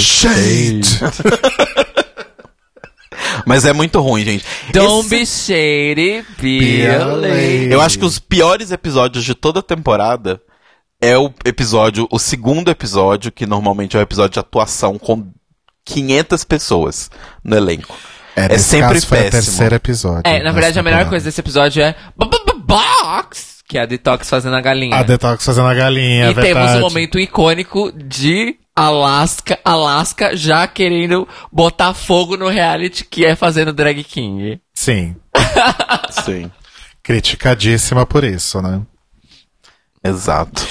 É, vocês querem falar sobre os lip syncs mais icônicos dessa? Vamos- Quer que a falar gente tem pro 20 Bisnet Game? Ah, vamos falar do Snatch Snatch Game, já Game. que a gente tá falando dos desafios, né? Tá, a gente tem a. eu acho que foi.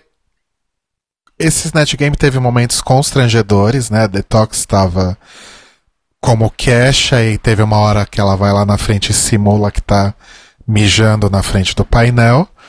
Mas acho que ele não chega a ser tão constrangedor quanto o da quarta temporada, Nossa, né? sim. O da que, quarta é o que dá vergonha. Que rola toda aquela coisa com a.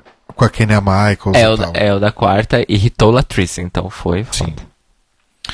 Mas a gente teve a Detox como queixa, né? Ela vai lá e mija lá na frente. A Jinx faz a Little Weed e foi super arriscado porque ninguém ali conhecia. Não só Eu ali, acho que eu é acho grande- que nas pessoas assistindo. Grande parte da audiência também. Tanto que durante a preparação, né, do, do, do, do Snatch Game, quando elas estão lá é, conversando e tal, existe um foco muito grande da edição em explicar um pouco quem é Little Weed e o que é Grey Gardens, né, para você já para você já chegar ali no desafio tendo uma pra- noção do que é. E pra ser believable pras pessoas que a Jinx ia ganhar. Porque se ninguém conhecesse Sim. quem era a personagem e não fizesse a menor ideia, não faz sentido ela ganhar pra mim. A gente comentou que a Jade Jolie fez uma Taylor Swift sofrível, espero que ela tenha melhorado, porque aparentemente só ganha pão dela hoje em dia. Então, a- às vezes eu, eu acho que a Taylor Swift da. De quem mesmo? Da J. J. Jolie. Jolie. A Britney Spears da Derrick Barry. Nossa senhora. e a e a Lady Gaga da Fifi O'Hara, elas pertencem a um mesmo Uhum. espectro de personagens, que são os personagens nulos. Uhum. Sim. A Janet Ela- da, da Coco também. A Janet da Coco tava. Ainda ma- e, e ficou pior porque a Janet. A Janet. A Coco encheu a boca pra falar. Por que eu faço a Janet não sei quantos dias? Então, por mas aí, semana?" olha, que, olha só, se você analisar essas quatro que você falou, são pessoas que fazem profissionalmente Essas coisas. essas pessoas. Então talvez tenha uma questão aí de você não conseguir sair do personagem ao ponto de fazer ele engraçado. Talvez, faz É. bastante sentido. Exato. Porque é. Apesar a- de que é a, Sh- a Shed conseguiu, mas A ok. Britney da Tatiana, por exemplo, é 10 mil vezes melhor que a da Derek Uhum. Mas é Bell. o negócio, você. Porque assim, a, a, pra Derek, a Britney é um ganha-pão. É coisa ela séria. tem que tomar cuidado com o quanto A- ela faz a- graça. A pra própria Derek falou isso na não... temporada, sim, né? Sim. É, a gente teve a Alaska como Lady Bunny, que foi maravilhosa. I just Well, wrote RuPaul, Anus. I just wrote Anus. Enas. Eu fiquei assombrado revendo. a- Quando eu revi. Mais, mais um seminal aí, o Anus da Alaska, né? Gente. Alaska, foi- Alaska ela é muito inteligente. Ela é muito. pegou cada palavra que ela disse durante a temporada inteira e transformou em alguma coisa. E ela transformou isso numa fórmula, porque as pessoas, Sim. depois dela, tentam sempre e não conseguem, falham miseravelmente. A única que conseguiu, ironicamente, foi Bibi Zahara Benet com.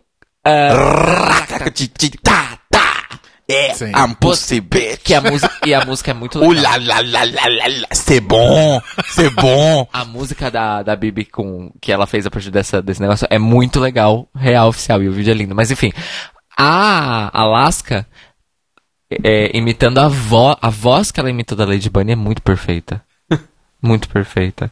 E Isso porque a RuPaul fez questão na workroom de botar pressão em cima da Alaska. Tipo assim, ah, então você vai imitar só uma das minhas melhores amigas da minha vida, com quem eu iniciei minha carreira e conheço todos os podres do avesso, reverso da pessoa, e eu só considero ela uma das pessoas mais engraçadas que já pisou na face da Terra?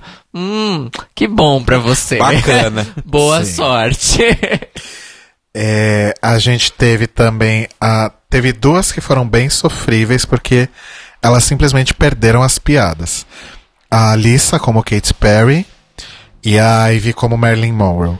É, a- a- o, ba- o balcão de baixo tava sofrido, Tava sofrendo. exceto pela Roxy. Exceto pela Roxy como Tamar Braxton. E o balcão de cima também, exceto pela Alaska e pela Jinx.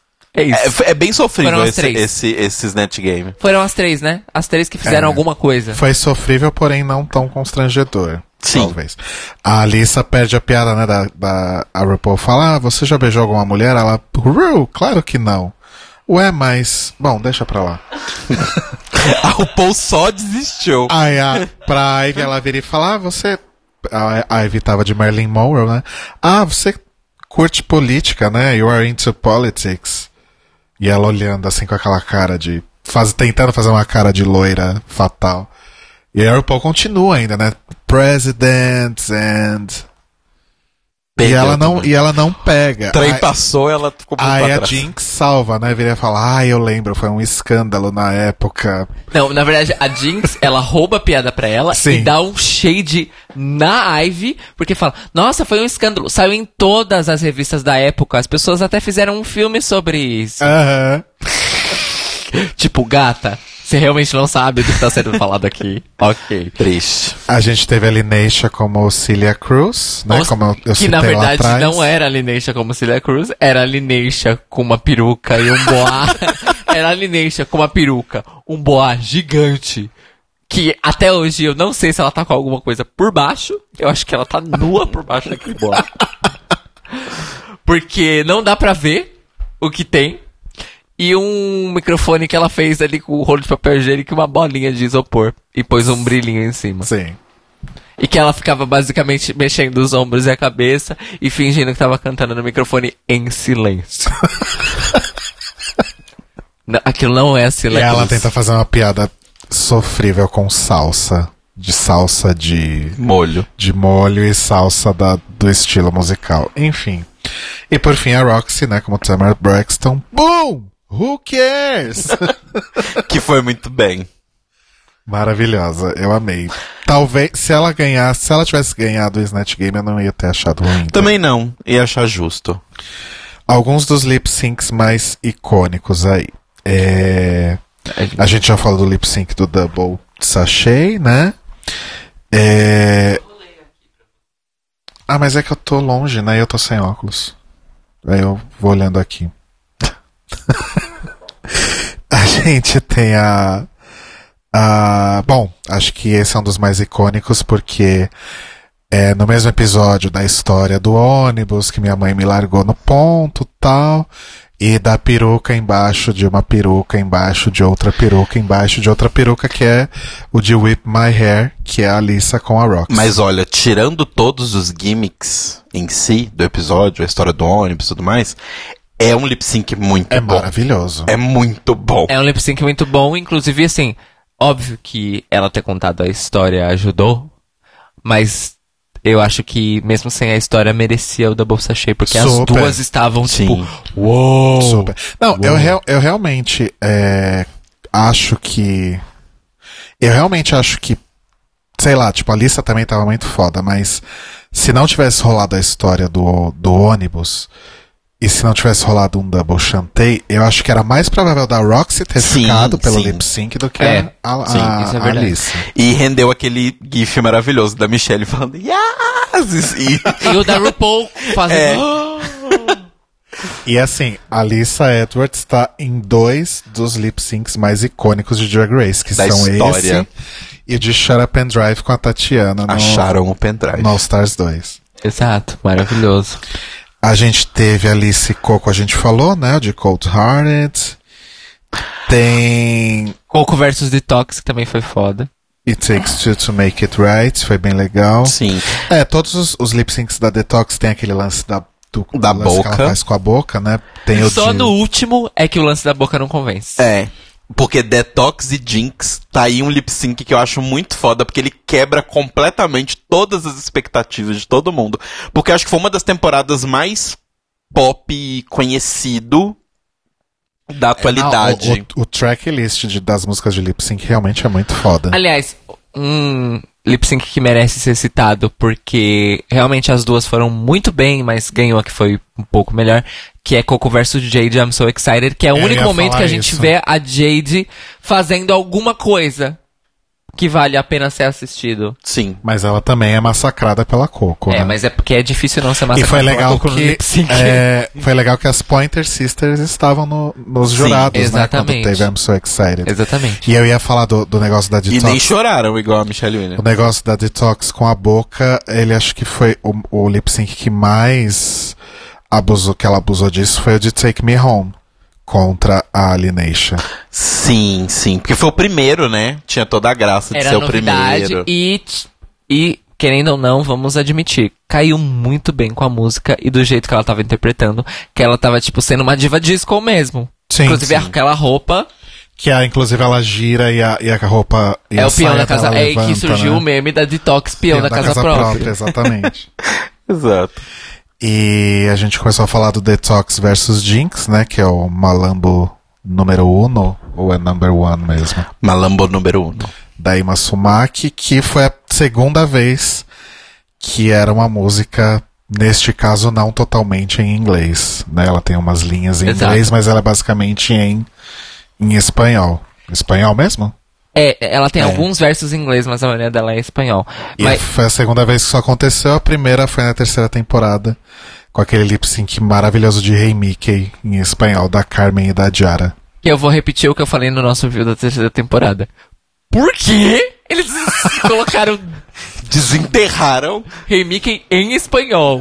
Não, nunca saberemos. Porque eles estavam querendo mandar duas latinas pro lip sync aquele dia e calhou. Ai, ah, então vamos colocar em espanhol. Ai, ai. E. E tem aquela coisa, né, gente? Na.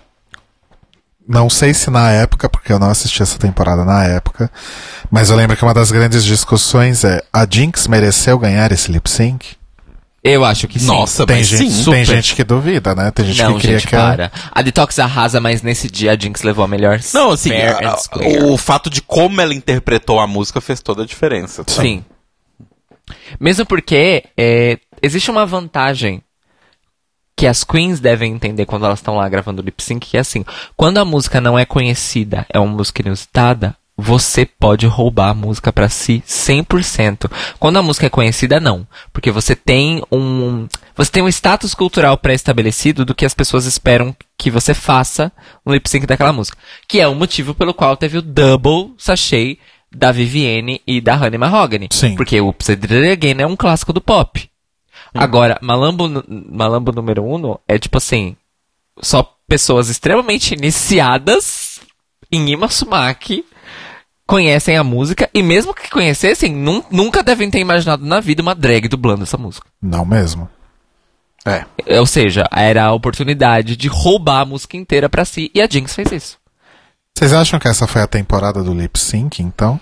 Porque a gente Eu teve, acho que um sim. é. porque a gente viu? teve coisas muito boas Teve aqui. hein? músicas boas e a maioria dos lip syncs foi muito bom, pelo menos de um lado, com um número alto de lip syncs bons dos dois tá Dos lados. dois lados. Sim. Exato. Concordo. Tá aí. Bom, e pra terminar, algumas menções aí a alguns jurados, né, que participaram dessa temporada. A gente teve a Kristen Johnston, que fazia Third Rock from the Sun, não sei outra coisa que ela tenha feito na Agora vida. ela tá fazendo Mom. Era uma personagem recorrente de Mom. A Juliette Lewis, maravilhosa. Juliette Lewis, maravilhosa, que tava Yes. ruiva na época. Sim. Chess Bono fazendo seu debut em Debut. Drag Race, ele apareceria outras tantas vezes, né? Latoya Jackson, que também apareceria outras tantas vezes. Pera, essa é a temporada que ele- alguém entrevista a mãe da Cher? Não, isso é na seguinte, é na sexta. Ah, tá, ok. É, as Pointer Sisters, né, que eu já falei. O Le- In and out of the, the Andrew Christian underwear. O Leslie Jordan, maravilhoso. A Aubrey O'Day, a Maria Conchita Alonso no episódio da, da telenovela. O Bob Mack, né, que tá Pela sempre dando primeira uma vez. pin- Não, segunda vez. Segunda já? Ele já tinha ido na primeira temporada. Olha. Ele foi Olha dar, só. uma, foi dar uma presa pra RuPaul, né, que tava começando. Leslie Jordan, que, a- que atualmente também está reprisando Beverly Leslie na nova tempo- nas Na novas nova temporadas. Nas novas. Na, Na nona ele nova. tava e já apareceu na É. décima de novo. De Will and Grace. Amo. É isso, gente. O que mais que a gente pode falar sobre a quinta temporada? A gente já fecha, temos cinco minutos. É, tem Correio Elegância? Temos. Então Ah, a tem gente não vai Correio falar mais Elegância. nada. Jinx mereceu ganhar e fim de papo. Vou Sim. subir a música. Alô? Não, assim, Ah, mas isso é indiscutível, né? É, eu acho que é indiscutível. A gente falou, tipo, a, a Roxy merecia ganhar, pena que ela foi tão insuportável durante a temporada que ela matou qualquer chance dela com o público. Então, Sim. E se a Detox não tivesse sido arrogante, ela teria ido pro, pro top 3 e não a Roxy. sim. Sim. Mas ela escolheu ser arrogante. Né? Fazer o quê? Bom, mas ela se redimiu no All Stars, né? Então tá tudo bem. E, e realmente eu fiquei muito feliz de, de falar sobre a quinta temporada, porque eu acho que eu já falei alguma outra vez aqui que deve ter sido a que eu mais vi na Netflix, fo- a quinta e a terceira, acho que foram as que eu mais assisti Nossa, inúmeras e inúmeras vezes na Netflix. você é paciente, hein? A terceira é a- é a temporada mais Gigantesca. arrastada. Ai, mas eu gosto tanto daquela temporada. Não, eu gosto, mas é arrastada e, é, e também é, É longa pra caralho. é longa pra caralho e também é a temporada com alto índice de pessoas lixo. Sim. É difícil. Pessoas Inclusive tóxicas, né? a vencedora é uma pessoa lixo. Então, Mas é isso, gente. Vamos É. para. Vamos seguindo. Vamos seguindo em frente. então, Então, vamos lá. Telo está preparado? Estou. Uh, Wait a minute, Mr. Postman.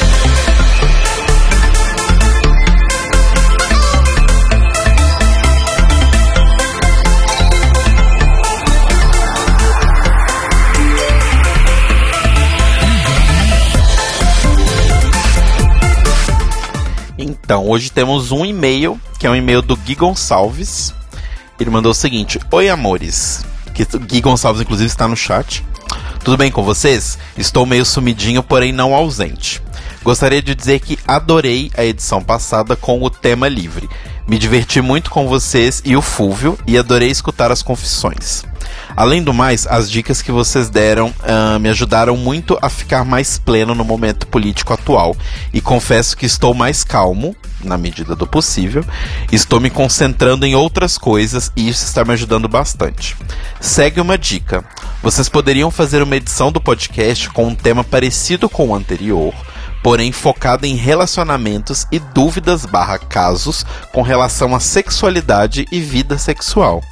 Como vocês são super sensatos, olha, acho que iam ajudar muita gente. Eu já estou na fila, hahaha. No demais, é isso. Obrigado por mais uma edição incrível. Beijos em todos. Beijos também, Gui. Beijos, Gui. Beijos, Gui. Eu acho que E- podemos fazer um dia. É, eu acho, eu acho que assim, a parte que ele fala que a gente é bem sensato, eu vou citar o Eduardo Jorge, né? Você está louca, querida. Eu acho assim, a gente pode até ser sensato pra ajudar as outras pessoas, mas em relação a gente, a gente nunca é. E acho que isso é de todo ser humano, né? É uma coisa muito, recorrente. é muito mais fácil ver, o- ajudar, resolver o problema dos outros do que o seu. Olha, um, um- um programa, por exemplo, que a gente poderia fazer sobre essa questão de sexualidades e dúvidas, é a gente, talvez, num, num programa especial de sexo que a gente sempre faz no fim do ano, chamar uma sexóloga. A gente sempre faz especial de sexo no final. A gente faz sobre doenças sexualmente Ah, é transmissíveis. outra coisa. Não. Anfa. Infecções. sexuais. Infecções. E a gente não pode deixar de fazer nosso episódio de pelo menos HIV AIDS. né? Sim. A gente vai expandir pra. Bom, depois que a gente discute Calma. isso. É, Calma. a gente não tem que discutir isso ao vivo, mas. Gente, primeiro de dezembro tá aí. A gente não precisa discutir isso ao vivo, Rodrigo Cruz.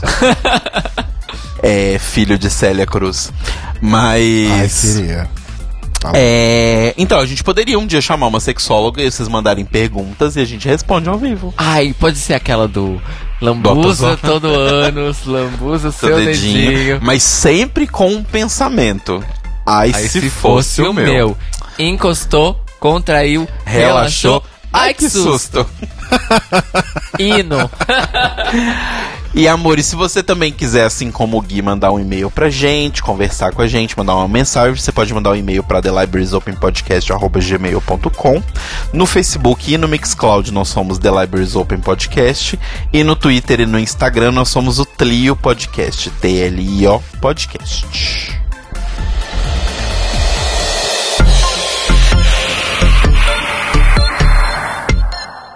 Então é isso, gente. Foi o nosso episódio sobre a quinta temporada de RuPaul's Drag Race. É, a gente espera que vocês tenham gostado e aproveitado, porque é a próxima vez que a gente vai falar sobre RuPaul's Drag Race é só ano que vem, quando, estreia, quando estrear ou o All Stars ou a Season 11. A gente não sabe o que, que vai ser primeiro.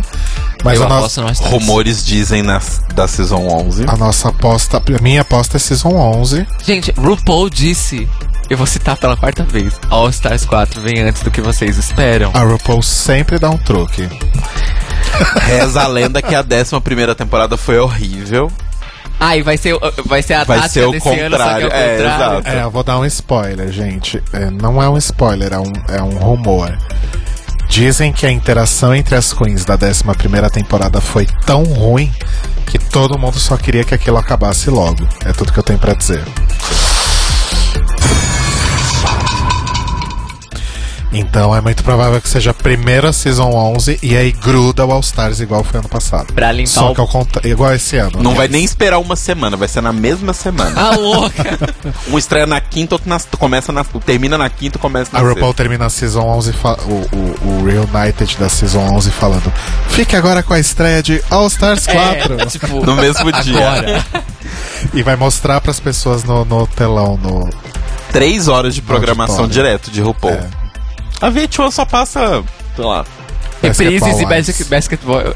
Passa reprise de filme, porque eles passam o mesmo filme por duas semanas seguidas. Sim. E Basketball Wives. E se você estiver assistindo online, só propaganda da MTV É, do aplicativo da MTV. É mas é isso, então a gente volta falando sobre RuPaul ano que vem, a não ser que aconteça. Talvez se rolar algum anúncio ainda esse ano sobre a próxima temporada, a gente já deva fazer alguma Sim, coisa esse sim. ano ainda. Mas é basicamente isso. A gente fica devendo a sexta temporada pro ano que vem também, creio eu, né? Que, é, que aproveitem, porque aí vai ser nosso último retroativo. Ou Porque Ou a gente- não. A gente já. A gente tem muita gente que ouve a gente hoje em dia que não ouviu o nosso review da sétima. Nem o Vamos da lá, tá oitava, disponível. nem o da Nossa, não, não vão, gente. A qualidade é péssima. Mas eu tava falando isso com o Telo outro dia, mais um momento bastidores aqui, gente, desculpa. Tava falando pro Telo que a gente podia fazer retroativos da sétima, oitava, nona e décima. Eu acho que a gente podia fazer. tipo, revealed. é, eu acho que. Não, eu acho que retroativo- O agora. retroativo da décima, por exemplo, vai ser tipo 2023, 2024. Já vai É, ter passado muito eu acho que tempo. é bom porque a gente tem um tempo de distância pra poder analisar mais friamente agora. Com dados Por exemplo, novos também. eu realmente quero assistir a sétima temporada de novo. Pra que você quer fazer isso com você? é- Porque eu quero realmente agora, com o distanciamento temporal, ver se ela é tão ruim. E se a gente, ao invés de assistir a regular, assistisse realmente o Revealed, que dá informações extras dessas temporadas? Mas ainda tá rolando o Revealed? Tá rolando de temporadas recentes. É No, mesmo? na VH1, inclusive. Ah, Não sabia, pensei que eles tinham parado com isso, tipo, na quinta temporada. Hum. Não, não pararam, porque é o jeito de deixar o- o dinheiro rolando o ano inteiro, né? Tem isso também. Saquei. Então tá bom. Mas é isso. E semana que vem nós voltamos para. Ah, semana que vem, é. Voltamos para o caos. Para o. A gente foi. Diário foi, do Apocalipse. foi muito legal entrar na nossa caverninha essas duas semanas, falar de coisas leves, falar de coisas. Onde a nossa maior questão é Roxy Andrews. Foi É abandonada pela arrastada. mãe ou não? É real. Essa era a nossa maior preocupação nesse momento. É, pois é. Então a gente vai voltar pra dura realidade. E semana passada a nossa maior preocupação era vômito. Exato. A gente vai voltar pra essa dura realidade e fazer a nossa cobertura do segundo turno das eleições. Sim. Subtítulo Salve-se quem puder. Teremos convidados, né? Não conversamos sobre isso. Não, nós vamos convidar as pessoas como, como elas quiseram ser convidadas, uma semana antes, para elas poderem se organizar. Exatamente. Mas a ideia é que tenhamos convidados sim, Sim. né? E é isso, gente. Vamos com fé e força e rezar por um milagre. Votem conscientes e, por favor, tomem muito cuidado. Eu posso deixar uma mensagem de esperança? Evitem andar sozinhos. Posso deixar uma mensagem de esperança? Deixa. É. Peraí que passou uma moto dentro de Passou, casa. passou. É. Mamãe. Não adianta tentar conversar ou mudar a opinião de Bolsominion, a- principalmente a essa altura do campeonato. Não adianta, não percam seu tempo. Mas hoje eu fiquei muito feliz porque duas pessoas muito queridas desistiram de votar nulo e vão votar no Haddad. Então, acho que é válido aí aproveitar essa última semana decisiva para conversar com aquele seu amigo, aquele seu familiar que insiste que vai votar nulo e mostrar para ele que Porque as duas opções são tão ruins quanto. mostrar que nesse momento votar no PT significa a gente ter pelo menos um respiro aí pra para continuar lutando, porque a outra opção talvez não permita nem que a gente lute direito. É, a gente tá. Né? A gente tá. v- Votar no, no Haddad é tentar garantir uma chance de mudança Isso, que exatamente. não vai desfavorecer a gente de maneira violenta. A Exato. outra opção, votar nulo ou no Bolsonaro, é a eliminação dessas chances. É, gente, assim, pensem Completamente. que na pior, na pior, pior, pior, pior, pior das hipóteses, com o Haddad a gente ainda pode reclamar e desfazer coisas que forem feitas que a gente não concordar. Pois é. Se for o contrário, a gente não sabe. Não sabe. Exato. E votar nulo é escolher o lado que está ganhando por força de opressão, por força de fraude, por força Desmond de tudo. Tutu. Então não existe neutralidade. A neutralidade é um mito, é uma falácia, é uma mentira e ela não existe em absolutamente nenhuma situação, na minha opinião. Não Arrasou. existe neutralidade. Só existe neutralidade química. É só isso que existe. É, na verdade, não é neutralidade, é omissão, né? É. Ou consentimento pra fazerem o que quiserem com o seu país e você Exato. que se foda. Porque sabe? assim, gente, é aquela, his- aquela história que a gente fala sempre sobre a questão do voto na democracia brasileira. Não importa se você vota ou não, todo mundo vai sofrer as consequências. Exato. do que acontecer, do que for decidido pelo voto. E a partir do momento que você vota nulo ou não vota, você pode estar se abstendo do jogo democrático, mas a vida do país continua e você ainda vai fazer parte disso. Sim. É, é isso. Pra terminar numa nota mais leve, Mas é isso, gente. Votem direitinho, com segurança e com consciência. Pra terminar numa nota mais leve, ontem, dia 21, foi o dia do podcast no Brasil. Yay. É, Parabéns, podcast. Parabéns, podcast. Beijo, pro- podcast. beijo, podcast. É, nós fizemos posts nos stories do, do Library, no Twitter do Library, nos stories pessoais. Confiram lá, deve estar no ar ainda. E um beijo para os podcasters do Brasil. E também foi ao ar ontem, foram ao ar ontem, ou no final de semana, os episódios desse ano do Podosfera Unida. Esse ano a gente não pôde participar por causa do nosso projeto das eleições. Realmente Uhum. foi um negócio pesado, que valeu a pena. Mas vão lá conferir podcasts amigos e legais, se interagindo e se encontrando. E é isso aí, gente. E viva o podcast no Brasil. E saiu também o resultado da Pod Pod Pesquisa, Pesquisa. da ADPod. Procura lá no site deles, principalmente se você respondeu, né? Dá uma olhadinha lá nos resultados, que estão bem interessantes. Se você não respondeu, shame on you. Deveria ter respondido. Então, interessantes e vão dar muito pano pra manga. A gente não vai falar muito sobre isso ainda esse ano. Não, não necessariamente no Library, mas na, Na vida. vida. Porque né? afinal, 2018 é o quê? O ano do podcast no Brasil. E escutem o nosso Notícias Quebrando de hoje mais cedo. E continuem na Sens. E até semana que vem. Até, amores. Até, amores. Beijos. Beijos. Mua.